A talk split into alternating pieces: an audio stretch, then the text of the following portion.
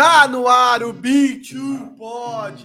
Comigo, Marquinhos e ele, Vero, Veras, Verô, Swagvi!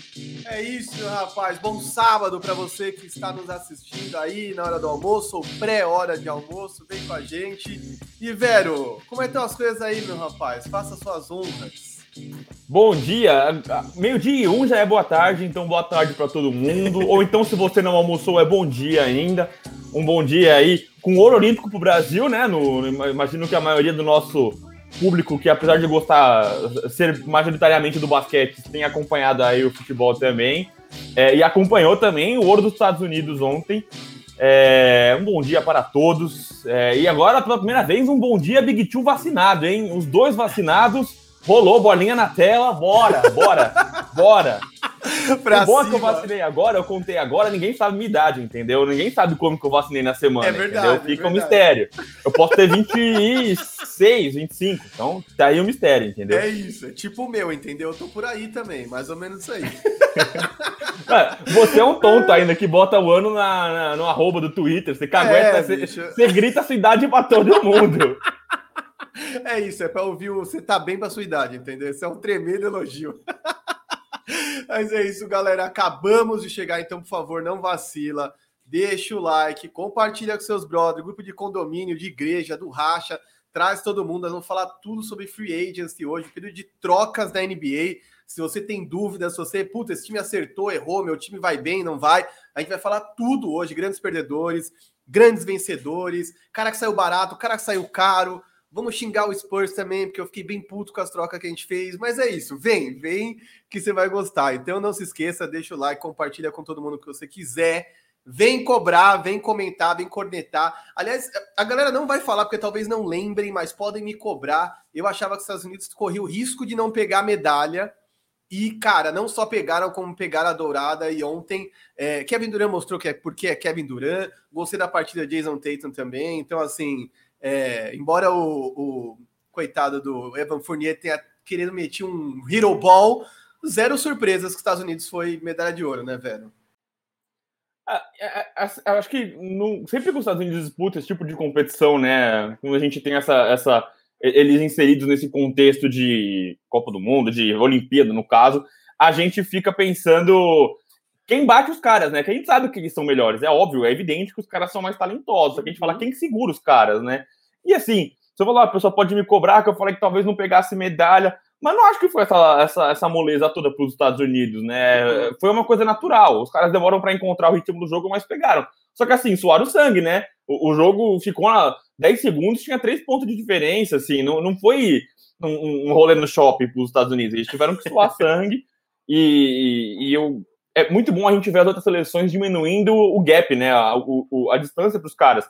Óbvio que os Estados Unidos são melhores, mas você vê os outros times ganhando força, ganhando corpo. A Nigéria foi bem, a Austrália foi muito bem, França foi muito bem. É, a, a, Espanha, a gente esperava um pouquinho mais da Espanha, né? Esperava que eles fossem um pouquinho mais longe, mas foram muito bem. A Eslovênia com o Luca foi muito bem. Então uhum. é muito bom a gente ver as outras seleções ganhando corpo e encostando ali nos Estados Unidos. É, pelo menos não deixar os caras tão confortáveis para passar todos os jogos ganhando de 20 pontos, né? Exato, exato. Nem achei que a equipe do Greg Popovich encontrou a melhor forma de jogar, é que realmente talento vence partidas, né, cara? Os caras trabalham duro e eles são muito bons. Então, é, você vê ali um Kevin Durant e o Jason Tatum fazendo no começo, acho que eles tinham feito 31 dos 41 pontos do, do time dos Estados Unidos até certo momento. Então, assim, o talento é foda. Você não tem como igualar isso aí, entendeu? Você não acha um Kevin Durant em qualquer lugar, você não pisca que acha. E acho que é até por isso que, nesse sentido, essas Olimpíadas machucaram um pouquinho meu coração, porque a gente viu a despedida do Escola, viu a despedida do Gasol. É, então, eu acho que várias outras seleções que eram de ponta até essa Olimpíada vão passar por um período de renovação, é, o que não deixa de ser interessante, mas com certeza a, a renovação dos Estados Unidos é mais volumosa é, e em maior nível, né, em mais alto nível. Então, realmente é difícil para equiparar. Então vamos lá, não se esqueça, outro recado para a gente poder seguir aqui, se inscrevam no canal, se você é novo, nunca veio aqui, eu sei que o pessoal do Live Basketball BR falou da gente hoje, então se você não é inscrito ainda, se inscreva e acione o sininho aí para você ser avisado toda vez que pintar um conteúdo novo. Quando for live, você vai ser avisado. Quando for um vídeo on demand, quando for um bloco no drop, que é um programa sobre tênis que a gente tem aqui, basquete nacional, você vai ser avisado sobre tudo. Então, aciona a porta do sininho, pelo amor de Deus. É... E, ah, antes de mais nada, antes de ir para os assuntos, eu queria dar um bom dia aqui para a galera, né, que chegou cedo com a gente aqui. O Cauã vim deixar aqui o like, cadê? Vamos lá. Vim deixar o like e dizer que estou cirilizado. Hashtag Josh Primo Oi. É, meu bicho. Eu até concordei, brinquei com ele aqui, porque eu gostei da partida do Josh Primo também. Uh, o Alan cinco minutos antes já tá metendo aquele KD, muito bem recebido isso. Sempre que vocês chegam antes, dão like, já ativa o lembrete, eu fico feliz, mas calma, a gente chega. Uh, Fans BR, o Victor mandando aqui um muito bom dia. Boa tarde para você, meu amigo Marquinhos, fera demais. Amei nossa live, fiz uma live com o Knicks Fans BR na segunda-feira de duas horas e meia, papo bom pra caramba vai lá ver. E dia 12, ele tem um papo com Radaeli e Bugarelli. Vai ser incrível, não percam. Vai ter aí... gritaria, gritaria, gritaria. Ah, vai, vai ter gritaria, né? O Bugarelli deve estar empolgado com a possibilidade de, de contar com alguma estrela ali nova, né, nos Blazers, porque enfim, nós vamos falar disso, mas não se mexeram muito bem. É, e o Victor e o Rada estão felizes com a chegada de Kemba Walker e renovação de Julius Randall. O Alan Luiz fala, fala do Bulls! Lógico que vamos falar de Bulls. Aguenta a mão que nós vamos falar, aguenta aí. Aí o Cauã, a minha 64 da idade do Marquinhos, é o tempo que ele cobre NBA. é quase isso, mano, é quase isso. É um pouquinho a mais só. O Alan aqui, ó, rumo ao título. O Lucas metendo um bom dia. Alan Luiz pode entregar a taça. Salve, amigos. E já temos aqui, ó. Já tem superchat na tela, rapaz. Lucas Galto. Uma reverência aqui, pelo amor de Deus. Parabéns pelo trabalho de vocês. Muito obrigado. Parabéns você por aqui nos acompanhar e nos dar esse suporte, inclusive financeiro para a plataforma. É muito legal. Sabem que tem custos, né? Enfim, é, StreamYard, tudo que a gente faz, os estudos, as horas dedicadas. Então é muito legal ver o reconhecimento de vocês. Tem um monte de recados aqui. O Fera vai comentar os recados depois aqui, ó. 28 pessoas já nessa live, então senta o dedo no like aí, que eu não quero ter que olhar lá no YouTube e ver que tem 20 likes e 28 pessoas na live. Então senta o dedo aí, pelo amor de Deus. Vera, vamos terminar de ler todos aqui ou depois você termina de ler os comentários? Pra gente entrar na discussão e começar a falar de free assim. Vamos seguir a pauta, eu vou jogando o pessoal que dando bom dia aqui e a gente vai interagindo com eles. Mas puxa aí a pauta primeiro. Então bora puxar a pauta, porque vamos abrir esta conversa com vencedores e perdedores. Pode parecer um pouquinho adiantado, mas é porque assim, tiveram algumas trocas ou ausência de trocas que merecem ser apontadas e criticadas. Nós vamos fazer isso aqui. Ao passo que teve gente que se arriscou e se arriscou bem, que saíram como vencedores até agora. Vale lembrar, a Free Agency ainda não acabou. Está rolando Summer League, é, tem novatos entrando no circuito, então, assim, mesmo que a gente diga aqui um eventual vencedor ou perdedor, não quer dizer que esse time vai ser uma porcaria na temporada. Calma, calma. É que a gente está avaliando do ponto de vista movimentos para tornar seu time melhor, concorda, Vera? E aí já vamos começar na corneta aqui. Diga, o que você vai falar? Você perguntou, concorda? Eu falar, concorda, mas pode seguir. é verdade, da Sabina Sato. e aí vamos lá que eu já vou começar metralhando aqui. Perdedores dessa free agency. Vamos lá, velho. Como não apontar o Boston Celtics como um dos perdedores dessa free agency, meu Deus do céu? Os caras dormiram pelo amor de Deus, dormiram. Quer dizer, um time com tantas deficiências, um time com uma tradição tão grande, com dois talentos incríveis em Jalen Brown e Jason Tatum, é, perdeu gente ainda, né? Se deu a luxo de perder os poucos ativos que tinham, já era um time raso e parece ter ficado ainda mais sem, assim, sem nenhuma é, previsão de gente interessante para chegar. E aí, Vero, pelo amor de Deus, se você puder, alivia a situação do Boston Celtics. De forma alguma que eu vou aliviar para o Boston Celtics, mas de jeito algum. É... Inclusive, a dona Esther Ribani, é, brinquei com ela no Twitter, eu achei que ela fosse me xingar, né? O Silver provocou ali. É, uhum. A Esther, nossa comentarista aqui do Área Restritiva, e ela torcedora do Boston Celtics, e ela foi na minha, ela falou, ó, oh, não vou nem comentar porque eu estou sem argumentos, entendeu? Eu tô pistola da vida com o Boston Celtics, então quando a torcida está pistola junto com a gente, é porque não tem a ver com o clubismo, não é porque eu sou torcedor dos Lakers que eu tô enchendo o saco. Eu, inclusive, é, brinquei, né, falei no Twitter, falei, gente, alguém acorda o Boston Celtics, e aí uns amigos meus, torcedores do Lakers, falaram, deixa os caras quietinhos, deixa eles lá na deles, não deixa os caras participar, não. mas eles precisam se mexer, né? É, tudo bem que na última temporada os caras não foram, não estiveram saudáveis, né? Não estiveram inteiros, mas isso não quer dizer que você não tenha que melhorar o seu elenco. Até porque a galera ali na Conferência Leste melhorou o elenco, né? A galera da, que justamente ficou ali na, no, no, no G6, ali no G7 do, do, do, do, na beiradinha do playoff ali, play-in, a gente viu os Wizards se mexendo muito, a gente viu o Chicago Bulls se mexendo muito, a gente viu o New York Knicks se mexendo muito. Então você vê os caras se qualificando, você precisa se mexer também, parça. Não quer dizer que seu time não tá. Ah, não, espera ficar saudável. E aí, irmão, os caras estão ficando melhor que vocês, entendeu? Os caras estão ficando uhum. mais recheado. E assim, de forma alguma que eu vou tirar talento do Jason Tatum, do Jalen Brown, acho que os caras são espetaculares. Mas isso não lhe ajuda, né? Não dá para você depositar só nos dois caras. E aí eu acho que entram N, N questões técnicas, né? A forma como tem encaixe no time, a forma como eles estão é, distribuídos em posições, né? Pô, você lembrar que no começo, é, é, na, na trade deadline, eles pegaram o Evan Fournier mandaram duas picks para Orlando. Tudo bem, segundo round não é tudo isso, mas é um ativo para você negociar. Mandaram pique, pegaram o Fournier por dois meses, o cara não jogou nada no Boston, não foi a lugar nenhum. Então, assim, jogaram o pique fora e embora, entendeu? Não foram a lugar algum. Agora o Evan Fournier tá no New York Knicks. É, então, perderam muita coisa, né? Eu acho que o Boston Celtics foi muito mal. É, antes da gente é, eu, eu afundar aqui no Boston Celtics, para a gente não dar spoiler e a Tarja não conversar com a gente, eu já vou jogar a Tarja, porque a gente fechou a pauta em três grandes perdedores, né? A gente uhum. fechou em Boston Celtics, em Denver Nuggets e Philadelphia 76ers. A gente vai explicar o porquê de cada um desses aí ser perdedor, né? É, eu acho óbvio que ah, Sacramento Kings não, não. Tá, beleza, mas é, o ponto desses caras aí, desses três, para mim, é porque eles viram a concorrência ficar mais forte. Tem gente melhorando em volta deles e eles não estão se mexendo. É, o Boston Celtics, para mim, especialmente, eu acho que eles tinham gaps muito grandes, né? É, eu acho que o garrafão do Boston Celtics foi um problema muitas vezes, e aí eles acabaram se livrando do Tristan Thompson, que eu acho que era um problema dentro do vestiário, inclusive, ele acabou Sacramento Kings, ou pro Atlanta Hawks. Ah, ele trocou, foram uma troca de três times, né? Se você não ouviu o Mismatch, vocês que estão nos ouvindo, inclusive, ou nos vendo, Ouçam os matches, você que domina inglês, obviamente, porque é o podcast The Ringer, protagonizado por Chris Vernon e é, Kevin O'Connor.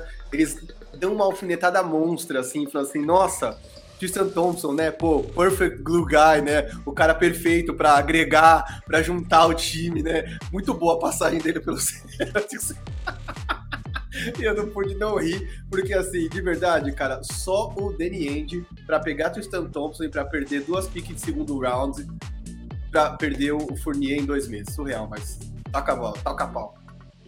É, o que eu acho é que, assim, eles perderam isso. Acho que eu, eu via dois grandes gaps, né? Alguém para dominar o garrafão do Boston e um cara. Eu falei isso a temporada inteira. Os caras precisavam de um armador. Os caras precisavam de um armador. E aí, não especificamente um armador. Não precisa ser um Spencer Dinwiddie, por exemplo, que é um cara que tava no mercado.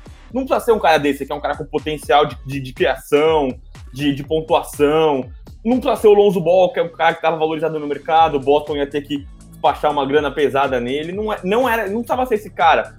Mas, por exemplo, um Thomas Satoransky. Por exemplo, esses armadores que conseguem é, é, compor. Um TJ McConnell, que era um, um, um cara que estava no free agency também, acabou voltando para Indiana.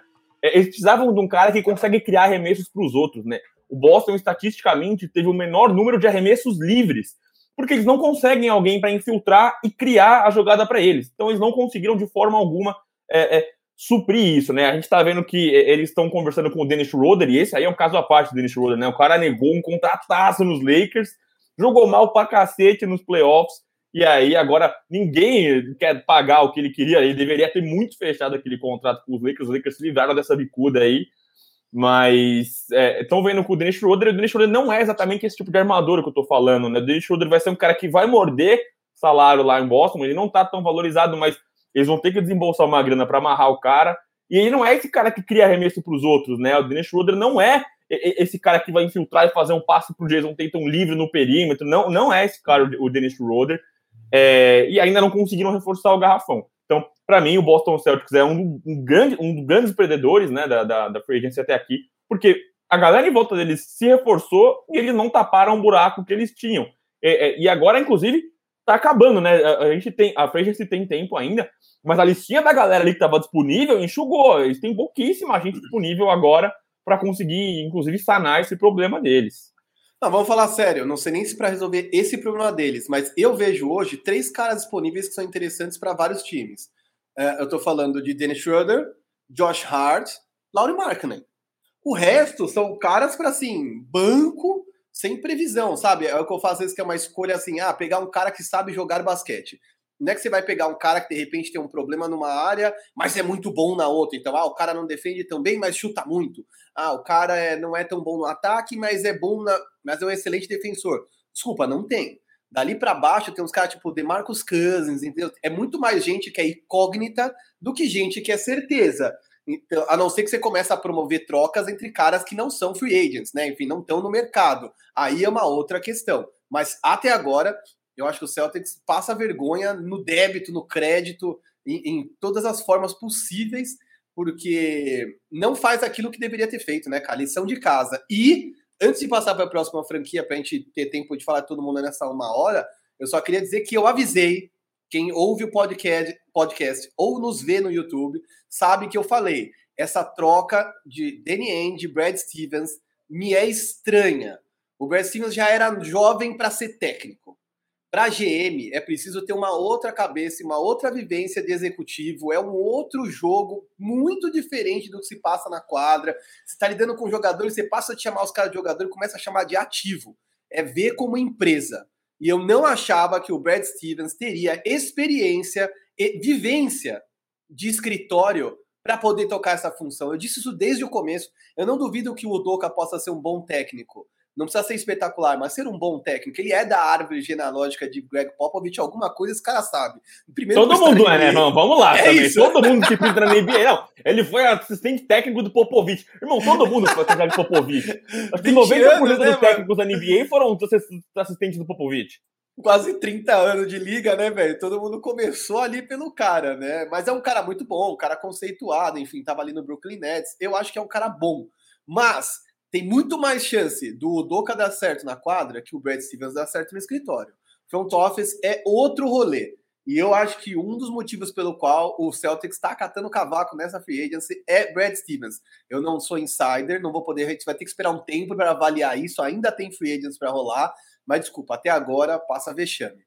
Pulando para o próximo, Denver Nuggets. Cara, Denver Nuggets podia ter feito alguns movimentos bem ousados, eu acho que ainda pode para melhorar o seu time, para trazer alguém que marque, pelo amor de Deus. É, e aí eu ia te falar, velho, o que, que você acha que o Denver Nuggets deveria ter feito? É, eu, eu, até gostei do encaixe do Aaron Gordon, né? O Aaron Gordon, para quem acompanha a gente aqui nos podcasts, eu tive mixed feelings com ele, né? O cara chegou, eu falei, não, nada a ver, aí depois eu comecei a gostar da troca. Só que é, a gente viu esse, essa retinha final de temporada dos caras, e eu não. É, é sem o Jamal Murray, alguém mais precisava chamar essa bola, alguém precisava ser o playmaker. E ninguém foi o playmaker, né? Ninguém foi o playmaker do Denver Nuggets. É, os movimentos da Free Agency agora, eles perderam o Javel Magui, né? Que foi pro Phoenix Suns. Aliás, um ótimo movimento do Phoenix Suns, né? Um buraco que tinha enorme ali na ausência do, do, André, do DeAndre Ayton. Não é que o Javel Magui é um cara devastador ali na liga e tal. É, ele é um, um cara para pegar os, os, rebotes e fazer a ponte aérea. É um cara que precisava de tamanho, é, Só precisa ser melhor que o Kaminsky, velho. Não precisa ser muito melhor. E, e faltou, faltou, muito isso contra o Bucks, né? Eu acho que um dos grandes pontos que o Bucks conseguiu amassar é que quando o Eiton não tava na quadra, o time do Phoenix ficava muito baixo. Acho que é um, um, uma é, ótima oportunidade de mercado. É um cara que não sai caro, um cara com experiência, experiência na NBA, um cara já campeão, um cara bom de vestiário. Então acho que foi um ótimo momento do Phoenix Suns. E aí o Nuggets perde ele, mas eu não acho que é um grande problema perder o Javel Magui mas eles acabaram renovando com o Will Barton, por exemplo, que é um cara que não consegue parar saudável, é, eles não conseguem ter um playmaker, e, e aí eu acho que o que faz do Denver Nuggets um dos perdedores para mim nessa, nessa free agency é, é, a ambição. Eu vi gente perguntando aqui, eu vou jogar meus comentários na liga, é, se no, o Portland, por exemplo, não é um perdedor. Eu acho que é, mas acho que o que pesa tanto contra o Denver Nuggets é a ambição o Portland, a gente sabe que eles não vão ser campeões, que eles não vão ser um contender. Não adianta, ah, não vai, a gente sabe que não vai ser. Não tem como de um ano para o outro o time clicar. O Denver Nuggets fez ótimas campanhas. O Denver Nuggets passou o carro do Clippers no outro ano. O Denver Nuggets enjoou muito o jogo contra os Lakers. Levaram para jogo, jogo 6, jogo 7? o, o Anthony Davis matou ali a bola. Então, foram, foram fez uma campanha incrível do Denver Nuggets, tem o MVP e ai, precisa chegar, precisa chegar, precisa chegar. Então, pô, se o seu horizonte está te pedindo para você ir mais longe, você precisa se mexer, cara. E aí, é, eu acho que entra na mesma conta que o Boston Celtics. Não é o que eles perderam, mas é o que faltou trazer, entendeu? Eu acho que faltava é, tentar, ou então uma troca, pô, o Michael Porter Jr., eu não, eu não quero, não acho que vocês têm que desistir do cara, mas é um cara que fez uma ótima temporada, então você tem que tentar trazer alguém que resolva agora, entendeu? Alguém que vai automaticamente mudar o patamar do time e botar os caras, ó, esse cara vai esse time vai fazer frente pro Lakers e pros Clippers, entendeu? Esse time vai brigar ali Phoenix Suns e Utah Jazz, esse time vai chegar. E agora sim, a gente viu os Lakers se reforçando, a gente viu o, Utah se reforçando mais ou menos, né? Eles trouxeram pouco a gente, trouxeram o Rudy Gay, renovaram com o Mike Conley, mas é um time que tem tudo para chegar de novo. O Phoenix Suns tem tudo para chegar de novo e é a mesma conta também do Boston Celtics. É um time que não se reforçou e viu a galera ao redor deles é, é, crescendo, né? Acho que o reforço deles vai ser o Jamal Murray saudável na temporada que vem.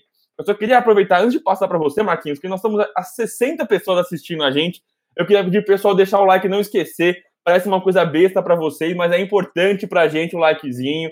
É, o YouTube funciona dessa forma. Então, se você puder se inscrever mais uma vez, é, não se inscrever duas vezes, mas reforçando o que o Marquinhos já falou, se você puder deixar o, o, o like aí para nós, se inscrever no canal e compartilhar com seus parceiros, é muito legal ter cada vez mais gente conosco. Vai você, Marquinhos.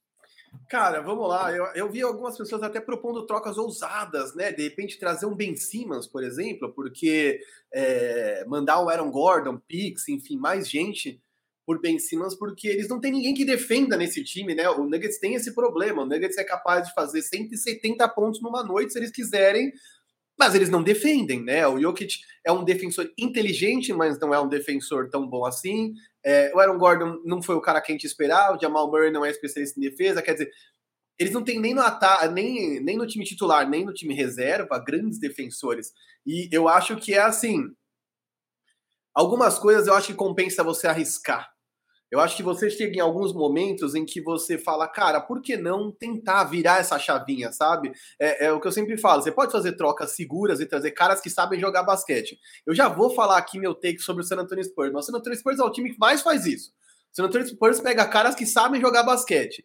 Agora, por que você não se arrisca um pouco mais? Puta, eu preciso de um chutador, então foda-se se os caras não defendem. Eu vou pegar um grande chutador, que é, por exemplo, o que o Miami Heat fez com o Duncan Robinson.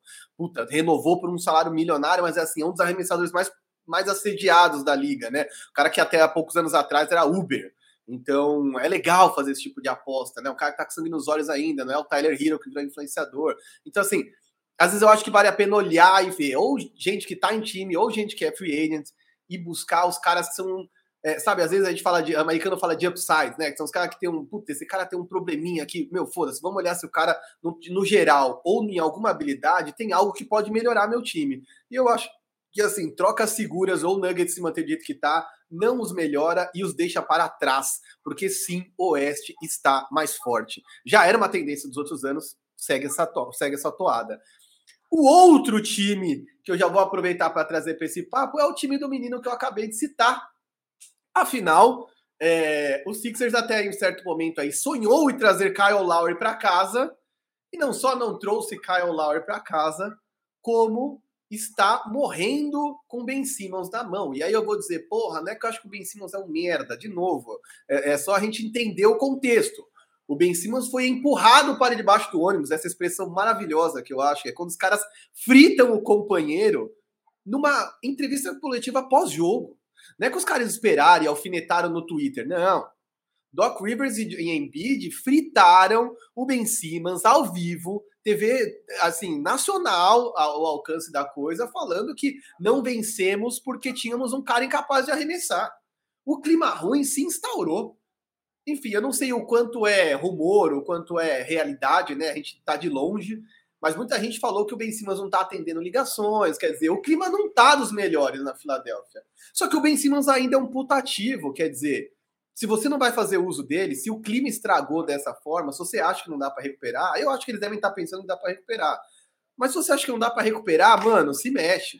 E assim, as trocas que o Daryl Morey tentou pelo cara me fizeram gargalhar, entendeu? Puta, quatro piques de primeiro draft, de, de, primeiro round de draft, mais um All-Star. Oh, tá de sacanagem, né? Oh, se fosse o Tropa de Elite aqui, aqui é meio-dia, eu não posso falar palavrão aqui, que é classificação livre nossa já live. Fala, já, já falou é, pra caramba, que, é que não pode mas, falar agora palavrão? Mas quer me ferrar, me beija, entendeu? Pelo amor de Deus, cara, umas trocas assim que não dava, eles estavam propondo. E assim, até pelo tipo de coisa que eles estavam trocando, me, me chamou a atenção que era assim, peraí, esses caras querem quatro piques de primeiro round, eles não estão desesperados para vencer agora. Como que o Embiid vê isso? Eles não estão buscando um All-Star para seguir vencendo, para seguir dominando o leste. Eles estão procurando pique de draft para vencer daqui 3, 4 anos. Eu, se fosse o Embiid, ia ficar puto. E aí, enfim, passo para você dizendo que, para mim, essa situação toda do Ben Simmons é um absurdo. Não acho que eles vão consertar isso totalmente. O Ben Simmons já era um cara complexo. Aquela entrevista lá atrás do, do Jimmy Butler para o J.D. Redick entregava um pouco que o Ben Simmons é um cara meio mimadão, que ele gosta de ter a bola na mão, que ele quer ser o centro da coisa. Mas ele só não é mais o centro porque ele é incapaz de acertar uma porcaria de um arremesso, né, cara? Porque sendo mais completo, esse time com certeza estaria mais na mão dele ainda, que é o principal playmaker. Então, Cara, me diz o que você acha. Você acha que eles tinham que ter trazido peças complementares? Eles têm que arriscar uma troca pelo Ben Simmons? E principalmente, faz sentido para você trocar Ben Simmons por piques de draft? Cara, eu acho que é, é uma jogada meio da Moore de querer, querer, valorizar o Ben Simmons. Né? O Ben Simmons saiu muito embaixo desse playoff. É, você fala, ah, é o cara mimado que ele quer a bola. Como é que o cara mimado quer ser o centro das atenções e não consegue dar uma dunk embaixo da cesta, né? Que nem ele fez contra o Atlanta Hawks. A coisa é bizonha. E aí eu entro mesmo na onda que você, mano. É, a NBA, ela tem muito. A NBA Twitter, né? Nossa, nossa bolha tem muito isso. O cara, quando joga muito, melhor que Jordan. O cara joga mal, porqueira joga no lixo. Eu não acho que é isso. Eu tenho muito porém com o Ben Simmons, mas eu acho que ele é um cara muitíssimo útil. Só que eu acho que o Daryl Morey, ele meio que. O Daryl Morey tá esperando, ele tá é, pedindo é, é, a, em troca é, o valor do Ben Simmons, o que a gente espera que ele se torne e não o que ele é, né? Se o Ben Simmons fosse, de fato, aquele cara dominante que joga dos dois lados da quadra, é, o que quando ele saiu do college, o que a gente esperava que ele seria, beleza, você pediu um All-Star e quatro picks de primeiro round. E ainda vou falar, e tá caro. Mesmo para um cara que a gente. É isso, tá muito caro, quatro picks de primeiro round. Você mesmo sempre fala que geralmente é, as picks em si valem mais do que vem nelas, né? Não dá pra gente saber. Pode ser que venha muito trancando essas picks. Só que a pick de primeiro round é uma coisa muito valiosa na hora de você negociar. Então eu acho que é uma coisa muito cara é, você pedir isso. Então, não sei se o Daryl Morrow tentou dar uma valorizada no dele, não, meu jogador, e não sei o que lá, mas eu acho que eles estão perdendo o bonde. É, e aí vira uma, uma situação insustentável, né? Como você bem falou, o Kyle Lowry foi para Miami. É, nós vamos falar também de Miami daqui a pouco, eu vi que tem gente perguntando nos comentários. É, então, perderam essa possibilidade, é, já criou um climão. Eu achei péssimo o movimento do Drummond, péssimo movimento do Drummond. É, eu acho que o Drummond até poderia ser mais útil em outros times, e aí... Ele era, pô, amigão do Embiid, pô, os caras se dão super pois, bem. Tem isso, né? Os caras se provocaram a, a carreira inteira, os caras traz logo ele. E aí, assim, o André Drummond ele não conseguiu se, se, se, se contentar em ser uma peça de apoio role player num time, titu, num time contender, né? Tipo, é, o time atual campeão traz um pivô você imagina que, bom, se os caras são os campeões, eu vou aceitar o papel que eles me dão. Não, ele fez exigência, ele queria ser titular, e isso prejudicou os Lakers, né? Os Lakers ficaram é, piores com o André Drummond. Faltou é, o Mark Gasol, minutagem, faltou minutagem para o Montrezl Harrell, o Drummond foi mal nos Lakers. E aí você vai para um time que não é contender, é, tudo bem, é, ele quer estar entre os favoritos, né? Quer chegar numa final de conferência leste, mas caiu para um Atlanta Hawks que ninguém dava nada. Uhum. É, e aí você. É, é eles querem chegar é, é, na final de conferência, querem ser um contender. E aí você traz o André Drummond, que assim, o cara vai ser backup do Embiid, o cara vai se contentar em ser backup do Embiid, um cara que ele nunca gostou. Eu vi gente no Twitter, ah, não, é bom porque ele consegue é, contribuir ofensivamente quando o Embiid estiver no banco. Mano, tá doido? O que consegue contribuir ofensivamente o André Drummond? O André Drummond, Cara, eu gostei muito da entrevista do Dwight Howard, né? Falando de pivôs do 76ers e Lakers, né? O Dwight Howard fez o caminho inverso, ele voltou para os Lakers. E perguntaram qual era o papel dele nos Lakers. Ele falou: Cara, eu vou pegar rebote e pegar ponte aérea. É isso que eu vim fazer. E é, às vezes é o que você precisa fazer, é o trabalho sujo. A gente falou que faltou isso no Phoenix Suns. É, falta isso, e o cara inventa a moda. Ele tem um QI de basquete baixíssimo, o, o André Drummond, cara. Ele parece ser um menino bom, né? Eu vejo as entrevistas, quando o cara joga no seu time, você acompanha mais de perto. Uhum. Ele parece ser um cara bonzinho, um cara divertido, mas o QI dele de basquete é terrível. Ele não lê as jogadas, é um cara que é, é, ah, não, ele é bom defensivamente. Não é, cara, é uma mentira. Ele só é muito grande. É muito fácil você ser ótimo defensivamente se você é muito grande. Mas você tem que. É o que você falou, Marquinhos. O, o Jokic não é um bom defensor, mas ele é inteligente. Então, como ele é pesado, ele é lerdo, ele às vezes consegue compensar a, a, a falta de mobilidade dele com a inteligência. O Drummond, ele, é, ele atleticamente é abençoado, né? Porque ele é um cara muito forte, um cara grande, um cara maçudo, mas não, não é inteligente no basquete. E eu não quero, pô, depreciar o cara, falar que o cara é uma anta, uma, um burro do cara. Mas não é isso. O cara ele não consegue ler a jogada. E aí, caras que não conseguem ter essa noção grande de basquete, eles estão se contentar em fazer o pouco. Que é o que o Dwight Howard falou. Vou pegar o rebote, eu vou destruir, eles chamam de crash the board. Eu vou pegar tudo que te pipocar ali. E a gente sabe que o Drummond é excelente nisso. E vou pegar as pontes aéreas, eu vou correr o ar. E não, achei péssimo o movimento do 76 Eu acho que eles estão perdendo o timing de despachar o Ben Simmons. É, a gente vai falar sobre trocas que a gente gostaria que acontecessem. É, eu gostaria de ver o Ben Simmons em outro canto, e eu acho que teria gente poderia chegar para o lugar do Ben Simmons e melhorar é, esse Philadelphia 76 Lembrando que o Ben Simmons, ah, trocou, vai perder defesa. Pô, o time do Philadelphia tem o Matt Stiebel, tem outros jogadores interessantes ali para compensar nessa defesa, que eu não acho que você precisa ficar preso é, é, no Ben Simmons, mas é, para mim, é, o Philadelphia é, cai porque é a mesma coisa do, do Boston Celtics, do Denver Nuggets, né? A galera em volta tá ficando melhor e eles não estão ficando é, melhores. Antes de eu te devolver, Marquinhos, para a gente passar para o resto, para nossas próximas pautas, já adianto que a nossa próxima pauta são os vencedores.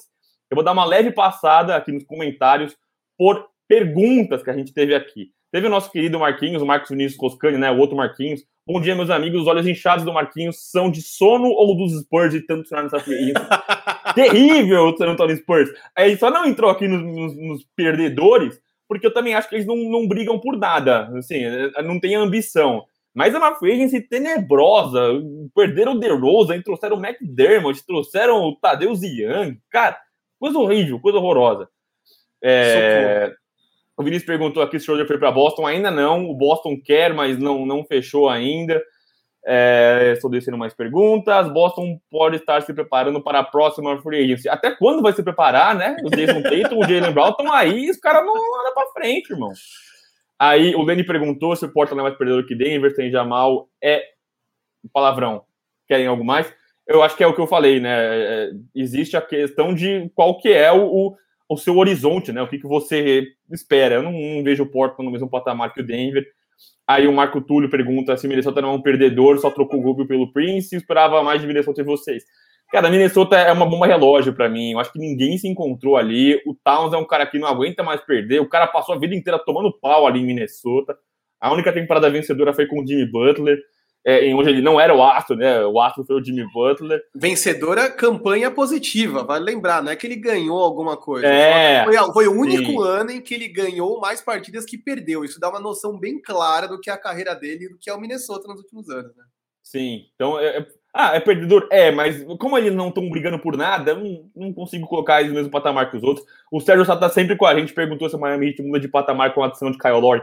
Vamos falar em instantes, tá chegando. Marquinhos, o que você acha de Ben Simmons nos Spurs, Marquinhos? Pelo amor de Deus, não! não, eu sei que o João Lima, se tiver na live, vai ficar puto, porque eu tô num outro grupo premium da NBA e tem bastante gente lá legal, gente que manja muito, assim, manja até mais que eu, consegue acompanhar, às vezes, muito mais coisas que eu. É, e uma galera fica, puto, olha essa análise, essa métrica. Desculpa, velho, eu não quero subir de métrica, eu não quero Ben Simmons lá, entendeu? De verdade. Seria um cara útil, é um cara bom, não é uma porcaria, mas assim, tudo que o Spurs precisa é de alguém que seja capaz de fazer pontos, fazer cestas. O Spurs é um time que, se você olhar hoje o elenco, se a gente fizer na temporada que vem mais de 100 pontos de média, eu já vou comemorar soquinho no ar.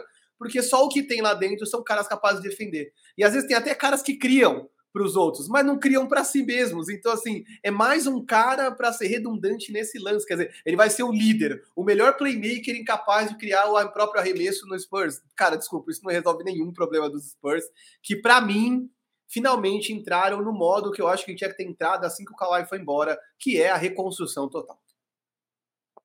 É, o, o, nosso Lu, Lucius Fox aqui, o nosso Nick Fury avisa que os Spurs perderam o Perry Mills também. Perderam um monte de gente, né? O DeMar DeRozan, Rudy Gay, o Perry Mills. E aí, não é que os caras são imprestáveis, eles são excelentes, esses caras. em contextos específicos, mas os Spurs perderam a chance de conseguir algo em troca, né? Nem que fossem picks para você pensar muito na frente. Ah, me dá 10 picks de 2030, não interessa, mas perdeu uhum. a chance de trazer caras interessantes. É... O Sérgio Sá brinca que eu sou um gentleman, porque na quadra o Drummond é burro, sim. Cara, é que eu não gosto de fomentar essas agressões verbais aos caras. Mas olha, o Wendel tá sempre com a gente também, pergunta se a gente vai falar dos Raptors. Cara, os Raptors para mim são uma grande incógnita, porque eles têm muitos jogadores parecidos, né? Eles são muitos alas grandes que jogam perto do perímetro. Então ali tem o Odiano Nobe, tem o Pascal Siakam, trouxeram o Scottie Barnes. Eu acho uma coisa de louco o, o, o Toronto Raptors. E eu acho que eles vão ficar ali no G Santos ali, ó, buscando no play-in ali. Cara, eu vou te falar uma coisa que, enfim, não é nem eu não quero nem cravar, mas assim, faz algum sentido para você agora a escolha do Scottie Barnes no draft? Se eles já sabiam que eles iam perder o Kyle Lowry? Você tem o Jalen Suggs, que é um armador habilidoso, jovem, num contrato de rookie. Você não tem nada a perder porque o seu time não tá pronto para brigar pelo topo do leste. Quer dizer, olha como tá o topo do leste, bem recheado. E aí, ao invés de trazer um armador, você traz um cara que não sabe arremessar, quer dizer, que é um protótipo, né? Arquétipo, não tô dizendo que ele é a mesma coisa, mas é um arquétipo de Ben Simmons, um bom defensor atlético que não sabe arremessar. E aí, tudo bem que o Fred Van Vliet seja esse comandante, esse general de quadra, mas você abre mão do Jalen Suggs para pegar o Scottie Barnes para depois perder o Kyle Lowry, não fez sentido para mim. É, eu até acho que, é, eu não sei, às vezes eu achei engraçado que a, a, gente falou isso no, outra, na, no nosso última, último podcast, como a escolha do Scottie Barnes mexeu todo mundo no draft, né? Que acho que ninguém esperava isso. Todo mundo falou, ué, Aí o Orlando Magic falou: Jalen Suggs pra gente? Vamos pegar. E aí eu acho que ficou esse negócio. Eu não sei se o Toronto, como amarrou um contratão ali do Fred Van Vliet, agora quer valorizar na armação, mas é, eu acho também uma escolha muito contestável do Toronto Raptors. Eu acho que perderam um cara importante que poderia ser, ter um valor diferente para eles e trouxeram gente que não vai solucionar nenhum problema. É, eu acho que tem muita gente recheada numa mesma posição. Eu falei sobre o Boston Celtics, né? Tem muito cara para jogar ali no perímetro é, e não, quando eu, quando digo no perímetro, não quer dizer que são chutadores apenas, mas caras que recebem essa bola no perímetro para infiltrar. Eu acho que o Toronto tem muita gente parecida também, né? Talvez o Nick Nurse uhum. goste desse. Tem muita gente que gosta desse time só feito de alas, né? Os caras são muito grandes e todo mundo uhum. infiltra. Mas não consigo ver os caras brigando mais do que uma classificação para os play-ins, assim. É, é, é, e é o que a gente falou. A, a competição está engrossando ali, né? O Leste está ficando bem enjoado. Vamos para a próxima, meu amigo Marquinhos? Bora, vamos para o próximo. E assim, eu tô vendo que tem muito comentário, muito. Como eu não abri minha live aqui, eu queria só agradecer todo mundo. A gente não, eu não abri no StreamYard, então eu tô conseguindo ver a contagem total. Tem tipo mais de 70 comentários. Então, por favor, continuem, continuem, sigam participando, deixando like. Que é isso. Isso aqui é um ambiente de conversa. Então, eu quero mais é que vocês tragam seus takes, comentem, cornetem. É, até porque o legal é isso, ter uma visão ampla sobre os mesmos assuntos. Uh, vamos para os vencedores, né? Afinal, na nossa opinião, nas nossas conversas do WhatsApp, Lakers, Heat e Bulls se destacaram nas movimentações. E aí, vamos começar pelo Lacão da Massa, né? Que fez movimentações polêmicas na, na, na opinião de alguns. Ah, montaram um asilo, não sei o quê. E aí, assim, eu não vou nem me estender, porque eu quero que o Vero diga o que ele achou da montagem desse time. Ele que é um cara que acompanhou o Lakers de Tariq Black, entendeu? Que torceu por Jordan Clarkson, que viu gente muito, muito ruim em quadra. Eu queria dizer, esse asilo com Carmelo, com Westbrook, é o tipo de problema que você quer ter, né? Eu prefiro ter isso do que ter Doug McDermott e ter Tadeu Young e Alfaruque Amino no meu time, né? Mas o meu ponto. É o programa de família, meio-dia e 39. Não vai. Já vem palavrão, gestos obscenos. Não, calma.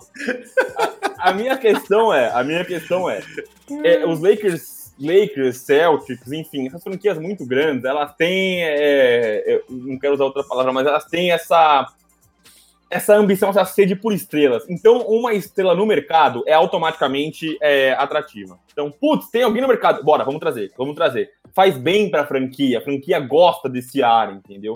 Uhum. E aí, quando veio o Westbrook, muita gente me perguntou no Twitter, então aqui estou pagando minha promessa de responder no podcast o que, que eu achei dessa troca. A gente já falou isso no outro podcast, a gente adiantou. É um fit horroroso.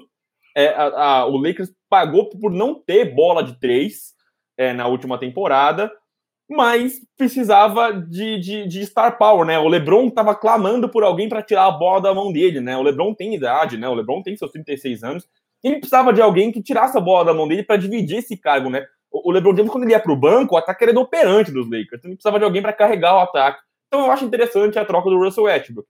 O ponto é, você precisava de mais gente para compor isso. Você precisava rodear essa equipe de shooters. E aí o Lakers foram pro mercado. Então trouxeram o Malik Monk, trouxeram o Kent Bazemore, trouxeram o Wayne Ellington, né? O, o, o Kent Bazemore e o Ellington já eram dos Lakers, foram um dos Lakers anos atrás voltaram. E são todos caras que tiveram uma ótima temporada na bola de três. Não tem a menor dúvida que vai dar errado. Que os caras vão chutar mal pra caramba esse ano. Mas a estratégia tá certa, a estratégia tá correta. E você foi atrás de shooters experientes que, que poderiam, é, é, que podem contribuir jogando ali, né? Então você vai ver um LeBron infiltrando, o Russell Westbrook infiltrando. E aí, esses sim são playmakers interessantes que conseguem criar arremessos para os outros, né? O Westbrook e o LeBron são esses caras que vão com uma, um trator para dentro do, do, do, aro e acham esse passe aberto. E aí você vai ter Carmelo Anthony, aí você vai ter é, é o Malik Monk, o N. Ellington, o Kent Bazemore. Você vai ter esses caras disponíveis na, no, no, perímetro para poder fazer os arremessos. Eu acho que a estratégia foi certa. Eu acho que muita gente fala, ah, não, faltou o Perry Mills e tal não dá para você ganhar todas, né? Eu acho que você vai fazer o que você consegue trazer, e eu acho que a estratégia foi correta. Inclusive, Kent Bazemore e o Malik Monk, pelo que parece, eles até receberam propostas melhores, mas deixaram de ganhar mais dinheiro na ideia de estar com os Lakers esse ano. E aí, o Marquinhos faz o gesto aqui para quem nos assiste do anel. E aí é uma coisa que o Dwight Howard falou, né? O Dwight Howard é um personagem muito curioso, né? Ele fez live, ele mostrou todo, entregou todos os números dos Lakers, quem vai jogar com que número. Completamente xarope o Dwight Howard. e aí ele falou que existe uma coisa que é você não tá chegando num time em que você precisa exatamente valorizar o seu contrato, né? É, eu acho que o Malik Monk, o Kate Bazemore, esses caras estão chegando sabendo o que eles vão ser. Eles vão ser uma peça de oportunidade. Então, precisamos da bola de três, vai você. Ah, vai você. E aí eu acho que é, tudo leva em conta o sacrifício que você precisa fazer. Eu acho que todos estão chegando nessa onda. Eu vou, vou é, exercer o papel que me é dado. Eu vou ser, eu quero, se eu estou aqui eu aceitei menos dinheiro é porque eu quero ser campeão. E aí eu acho que os caras estão é, totalmente cientes do que é o sacrifício que eles têm que fazer, é, perder minutos, perder volume. Acho que todo mundo está lá por um propósito, que é ser campeão. O próprio Carmelo, o Ariza são caras mais na descendente da carreira, né? Uhum. Óbvio que o LeBron e o Westbrook também, mas o Carmelo e o Ariza são aqueles caras que já você já vê aquele o finalzinho chegando, né? O Ariza, tá, o Ariza jogou, foi campeão com o Kobe. O Ariza é um cara trocentos anos de liga é, o Carmelo também, enfim, acho que são caras que eles sabem fase da carreira que eles estão. O Carmelo virou uma peça importante vindo do banco pro, pro Portland, e aí eu acho que é, os caras estão chegando para entender o papel deles na, no time. Eu acho que a única coisa que os Lakers fizeram errado nessa, nessa free agency foi perder o Caruso. Dava para ter ficado com o Caruso, e aí eu acho que esse cara assim faz diferença. Eu acho que o combo Caruso e KCP foi um pesadelo para os armadores nas últimas temporadas. Eles jantaram o Damian Lillard na, na, no, no, ano do título, no 4 a 1 Aquele small ball do Houston, os dois foram importantíssimos, o Caruso e o KCP. E aí o que a gente sempre fala, né? Jogadores que jogam sem a bola, os caras fogem do box score, os caras são muito importantes. E aí eu acho que nisso os Lakers pecaram, né? Mas confio na, na tática, na mente brilhante de Frank Vogel, um cara que deve estar muito contente, porque os Lakers perderam esses caras, mas todo mundo que chegou é bom na bola de três e é tudo muito grande, né? Então os Lakers ficaram uhum. compridos também, né? São caras compridos, com o americano fala de wingspan, é envergadura, perdão, o inglês desnecessário, uhum. mas são caras que conseguem competir desta forma. Sobre o Lakers, que eu vou dizer é uma coisa que o João Lima diz muito do Pod 48 Minutos. São duas coisas que eu acho que um comentário serve para o que a gente estava falando dos perdedores e o outro serve para agora perfeitamente. Um é você precisa abrir a sua janela de campeão. Muitas vezes você abre ela no pé de cabra. E eu acho que é isso que o Lakers está fazendo. Se você tiver a oportunidade de ter um Russell Westbrook, é o tipo de movimento que você vai fazer, mesmo que aquilo não encaixe, porque você entende que é o segundo aspecto que eu vou falar agora, que é o star power. Você vai entender que quando esses caras estão em quadra, eles são todos muito bons, muito inteligentes, e até certo ponto a confiança é de que os caras bons se entendem é baseado na fé, é baseado numa compreensão. É, eu acho que sim, os caras são bastante experientes, sim, os caras não são é, os caras é, dos anos de MVP, não é que é isso que a gente está esperando, né? Mas eu acho que esse time não encaixa de cara, as pessoas vão ficar aloprando os primeiros meses ali, outubro, novembro, os caras vão ficar metendo pau no Lakers. E assim que passar o All-Star Game esses caras entrarem em playoff, aí nós vamos ver o poder das estrelas, aí nós vamos ver até onde esse Lakers pode ir. E de verdade, na minha humilde opinião, eles vão longe, porque, desculpa, quando você tá num jogo que você tem que marcar Russell Westbrook, LeBron e Anthony Davis, é dureza. Até porque nos playoffs as minutagens se dilatam e se na temporada cada um deles vai jogar 30 minutos, se precisar nos playoffs vai jogar 40 cada um, e mano, 40 minutos de AD, Westbrook e LeBron é pesado, enfim. Vamos ver como é que vai ser, mas eu também acho que o Lakers são um dos vencedores. O outro time, que é o time do boné aqui, que eu tô, fez uma movimentação que eu achei bem, bem, bem interessante. Eu gosto muito do Kyle Lowry e acho que, assim, só para abrir a conversa, eu diria que de verdade, se os times que jogarem contra o Miami forem capazes de fazer mais de 100 pontos, eu vou ficar muito surpreso. Cara, a defesa dos caras é muito chata. Não são caras jovens, não, não são, mas são caras que são muito aguerridos, brigam por todas as bolas, não tem bola perdida, os caras não desistem. É, e eu acho que o cara é um cara que, além de tudo, ele entra perfeitamente na filosofia do Miami Culture, né? Essa coisa de, meu, quase militar, de no fun game, aqui não é para se divertir, aqui nós vamos ganhar, então nós vamos marcar todas as bolas. Se um dia eu tiver que fazer 30 pontos, eu vou fazer, no outro tiver que fazer 10, eu vou fazer 10. Quer dizer, essa coisa é, na ausência do ego, do altruísmo, mas essa coisa quase militar de disciplina, que é assim, é, a gente é meio Bruno Fratos, assim, zoando, que é o negócio dos caras são grandes, mas nós é ruim. O Miami Heat, para mim, virou isso. Virou o time dos caras pode ser grande, mas nós somos ruim. Assim, tanto é que assim, eles perderam algumas peças, como o Dragic e o Atua, né? Nada espetacular, de verdade. O Dragic era muito importante pela história, não necessariamente pelo que ele estava jogando, né? Embora tenha sido importante é, nos playoffs da final. É, mas eu acho que o Miami Heat fica um time chato pra caramba de jogar contra é, e os caras vão vir com muito sangue nos olhos porque essa última temporada foi muito custosa do ponto de vista físico para eles. Então, de verdade, por mais que algumas pessoas não tenham se empolgado com a chegada do Carl eu sou um dos empolgados, tá? Eu acho que esses caras vão clicar. PJ Tucker, Kyle Lowry, Jimmy Butler, que acaba de renovar, inclusive, 184 milhões por mais quatro anos, se não me engano, é totalmente garantido tá com problema de boleto, entendeu? Lá aproveitou que, que o Pat Riley já tava dando a mesada dos meninos, já jogando dinheiro para cima, dando 90 milhões na mão do Duncan Robinson e falou: se o Duncan Robinson pegou 90 milhões, eu quero o meu também. Enfim, acho que merece, né?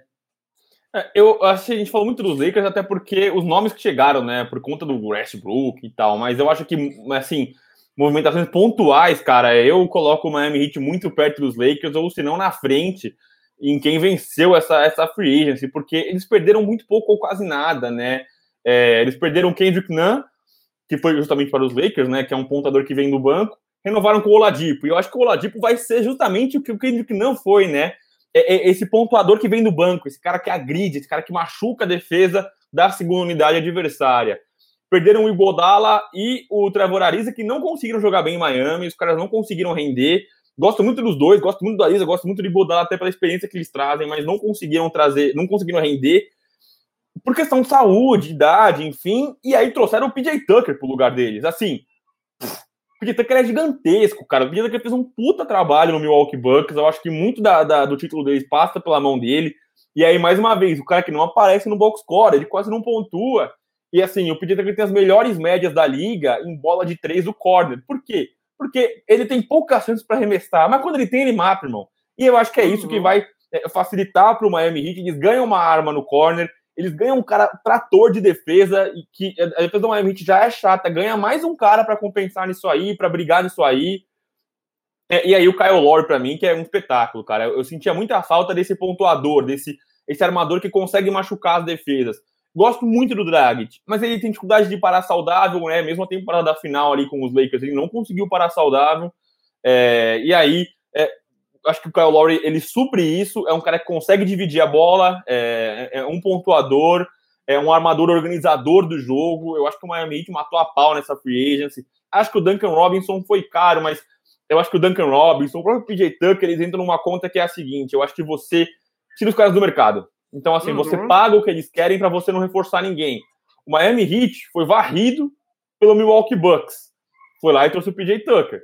Falou, ó, vou enfraquecer os caras, eu vou enfraquecer os caras. Eu não tô só trazendo um reforço para mim, mas eu tô tirando um defensor tremendo aqui dessa conferência, entendeu? Eu acho que eles realmente mataram a pau. Eu sou fã do Pat Riley. É, e eu acho que o Miami Heat foi bem demais. Para mim, é um dos grandes vencedores, se não o grande vencedor dessa, dessa free agency. Não, eu tô contigo também. Acho, inclusive, que é, o Dan Robson é um cara que estava sendo assediado por outras franquias, tinha que pagar. É, e o PJ Tucker, a gente viu o trabalho que ele fez no Kevin Durant, nós estamos pensando em leste, conferência leste, playoffs, você precisa ter um cara que é o antídoto do Kevin Durant, que, desculpa, é difícil de achar.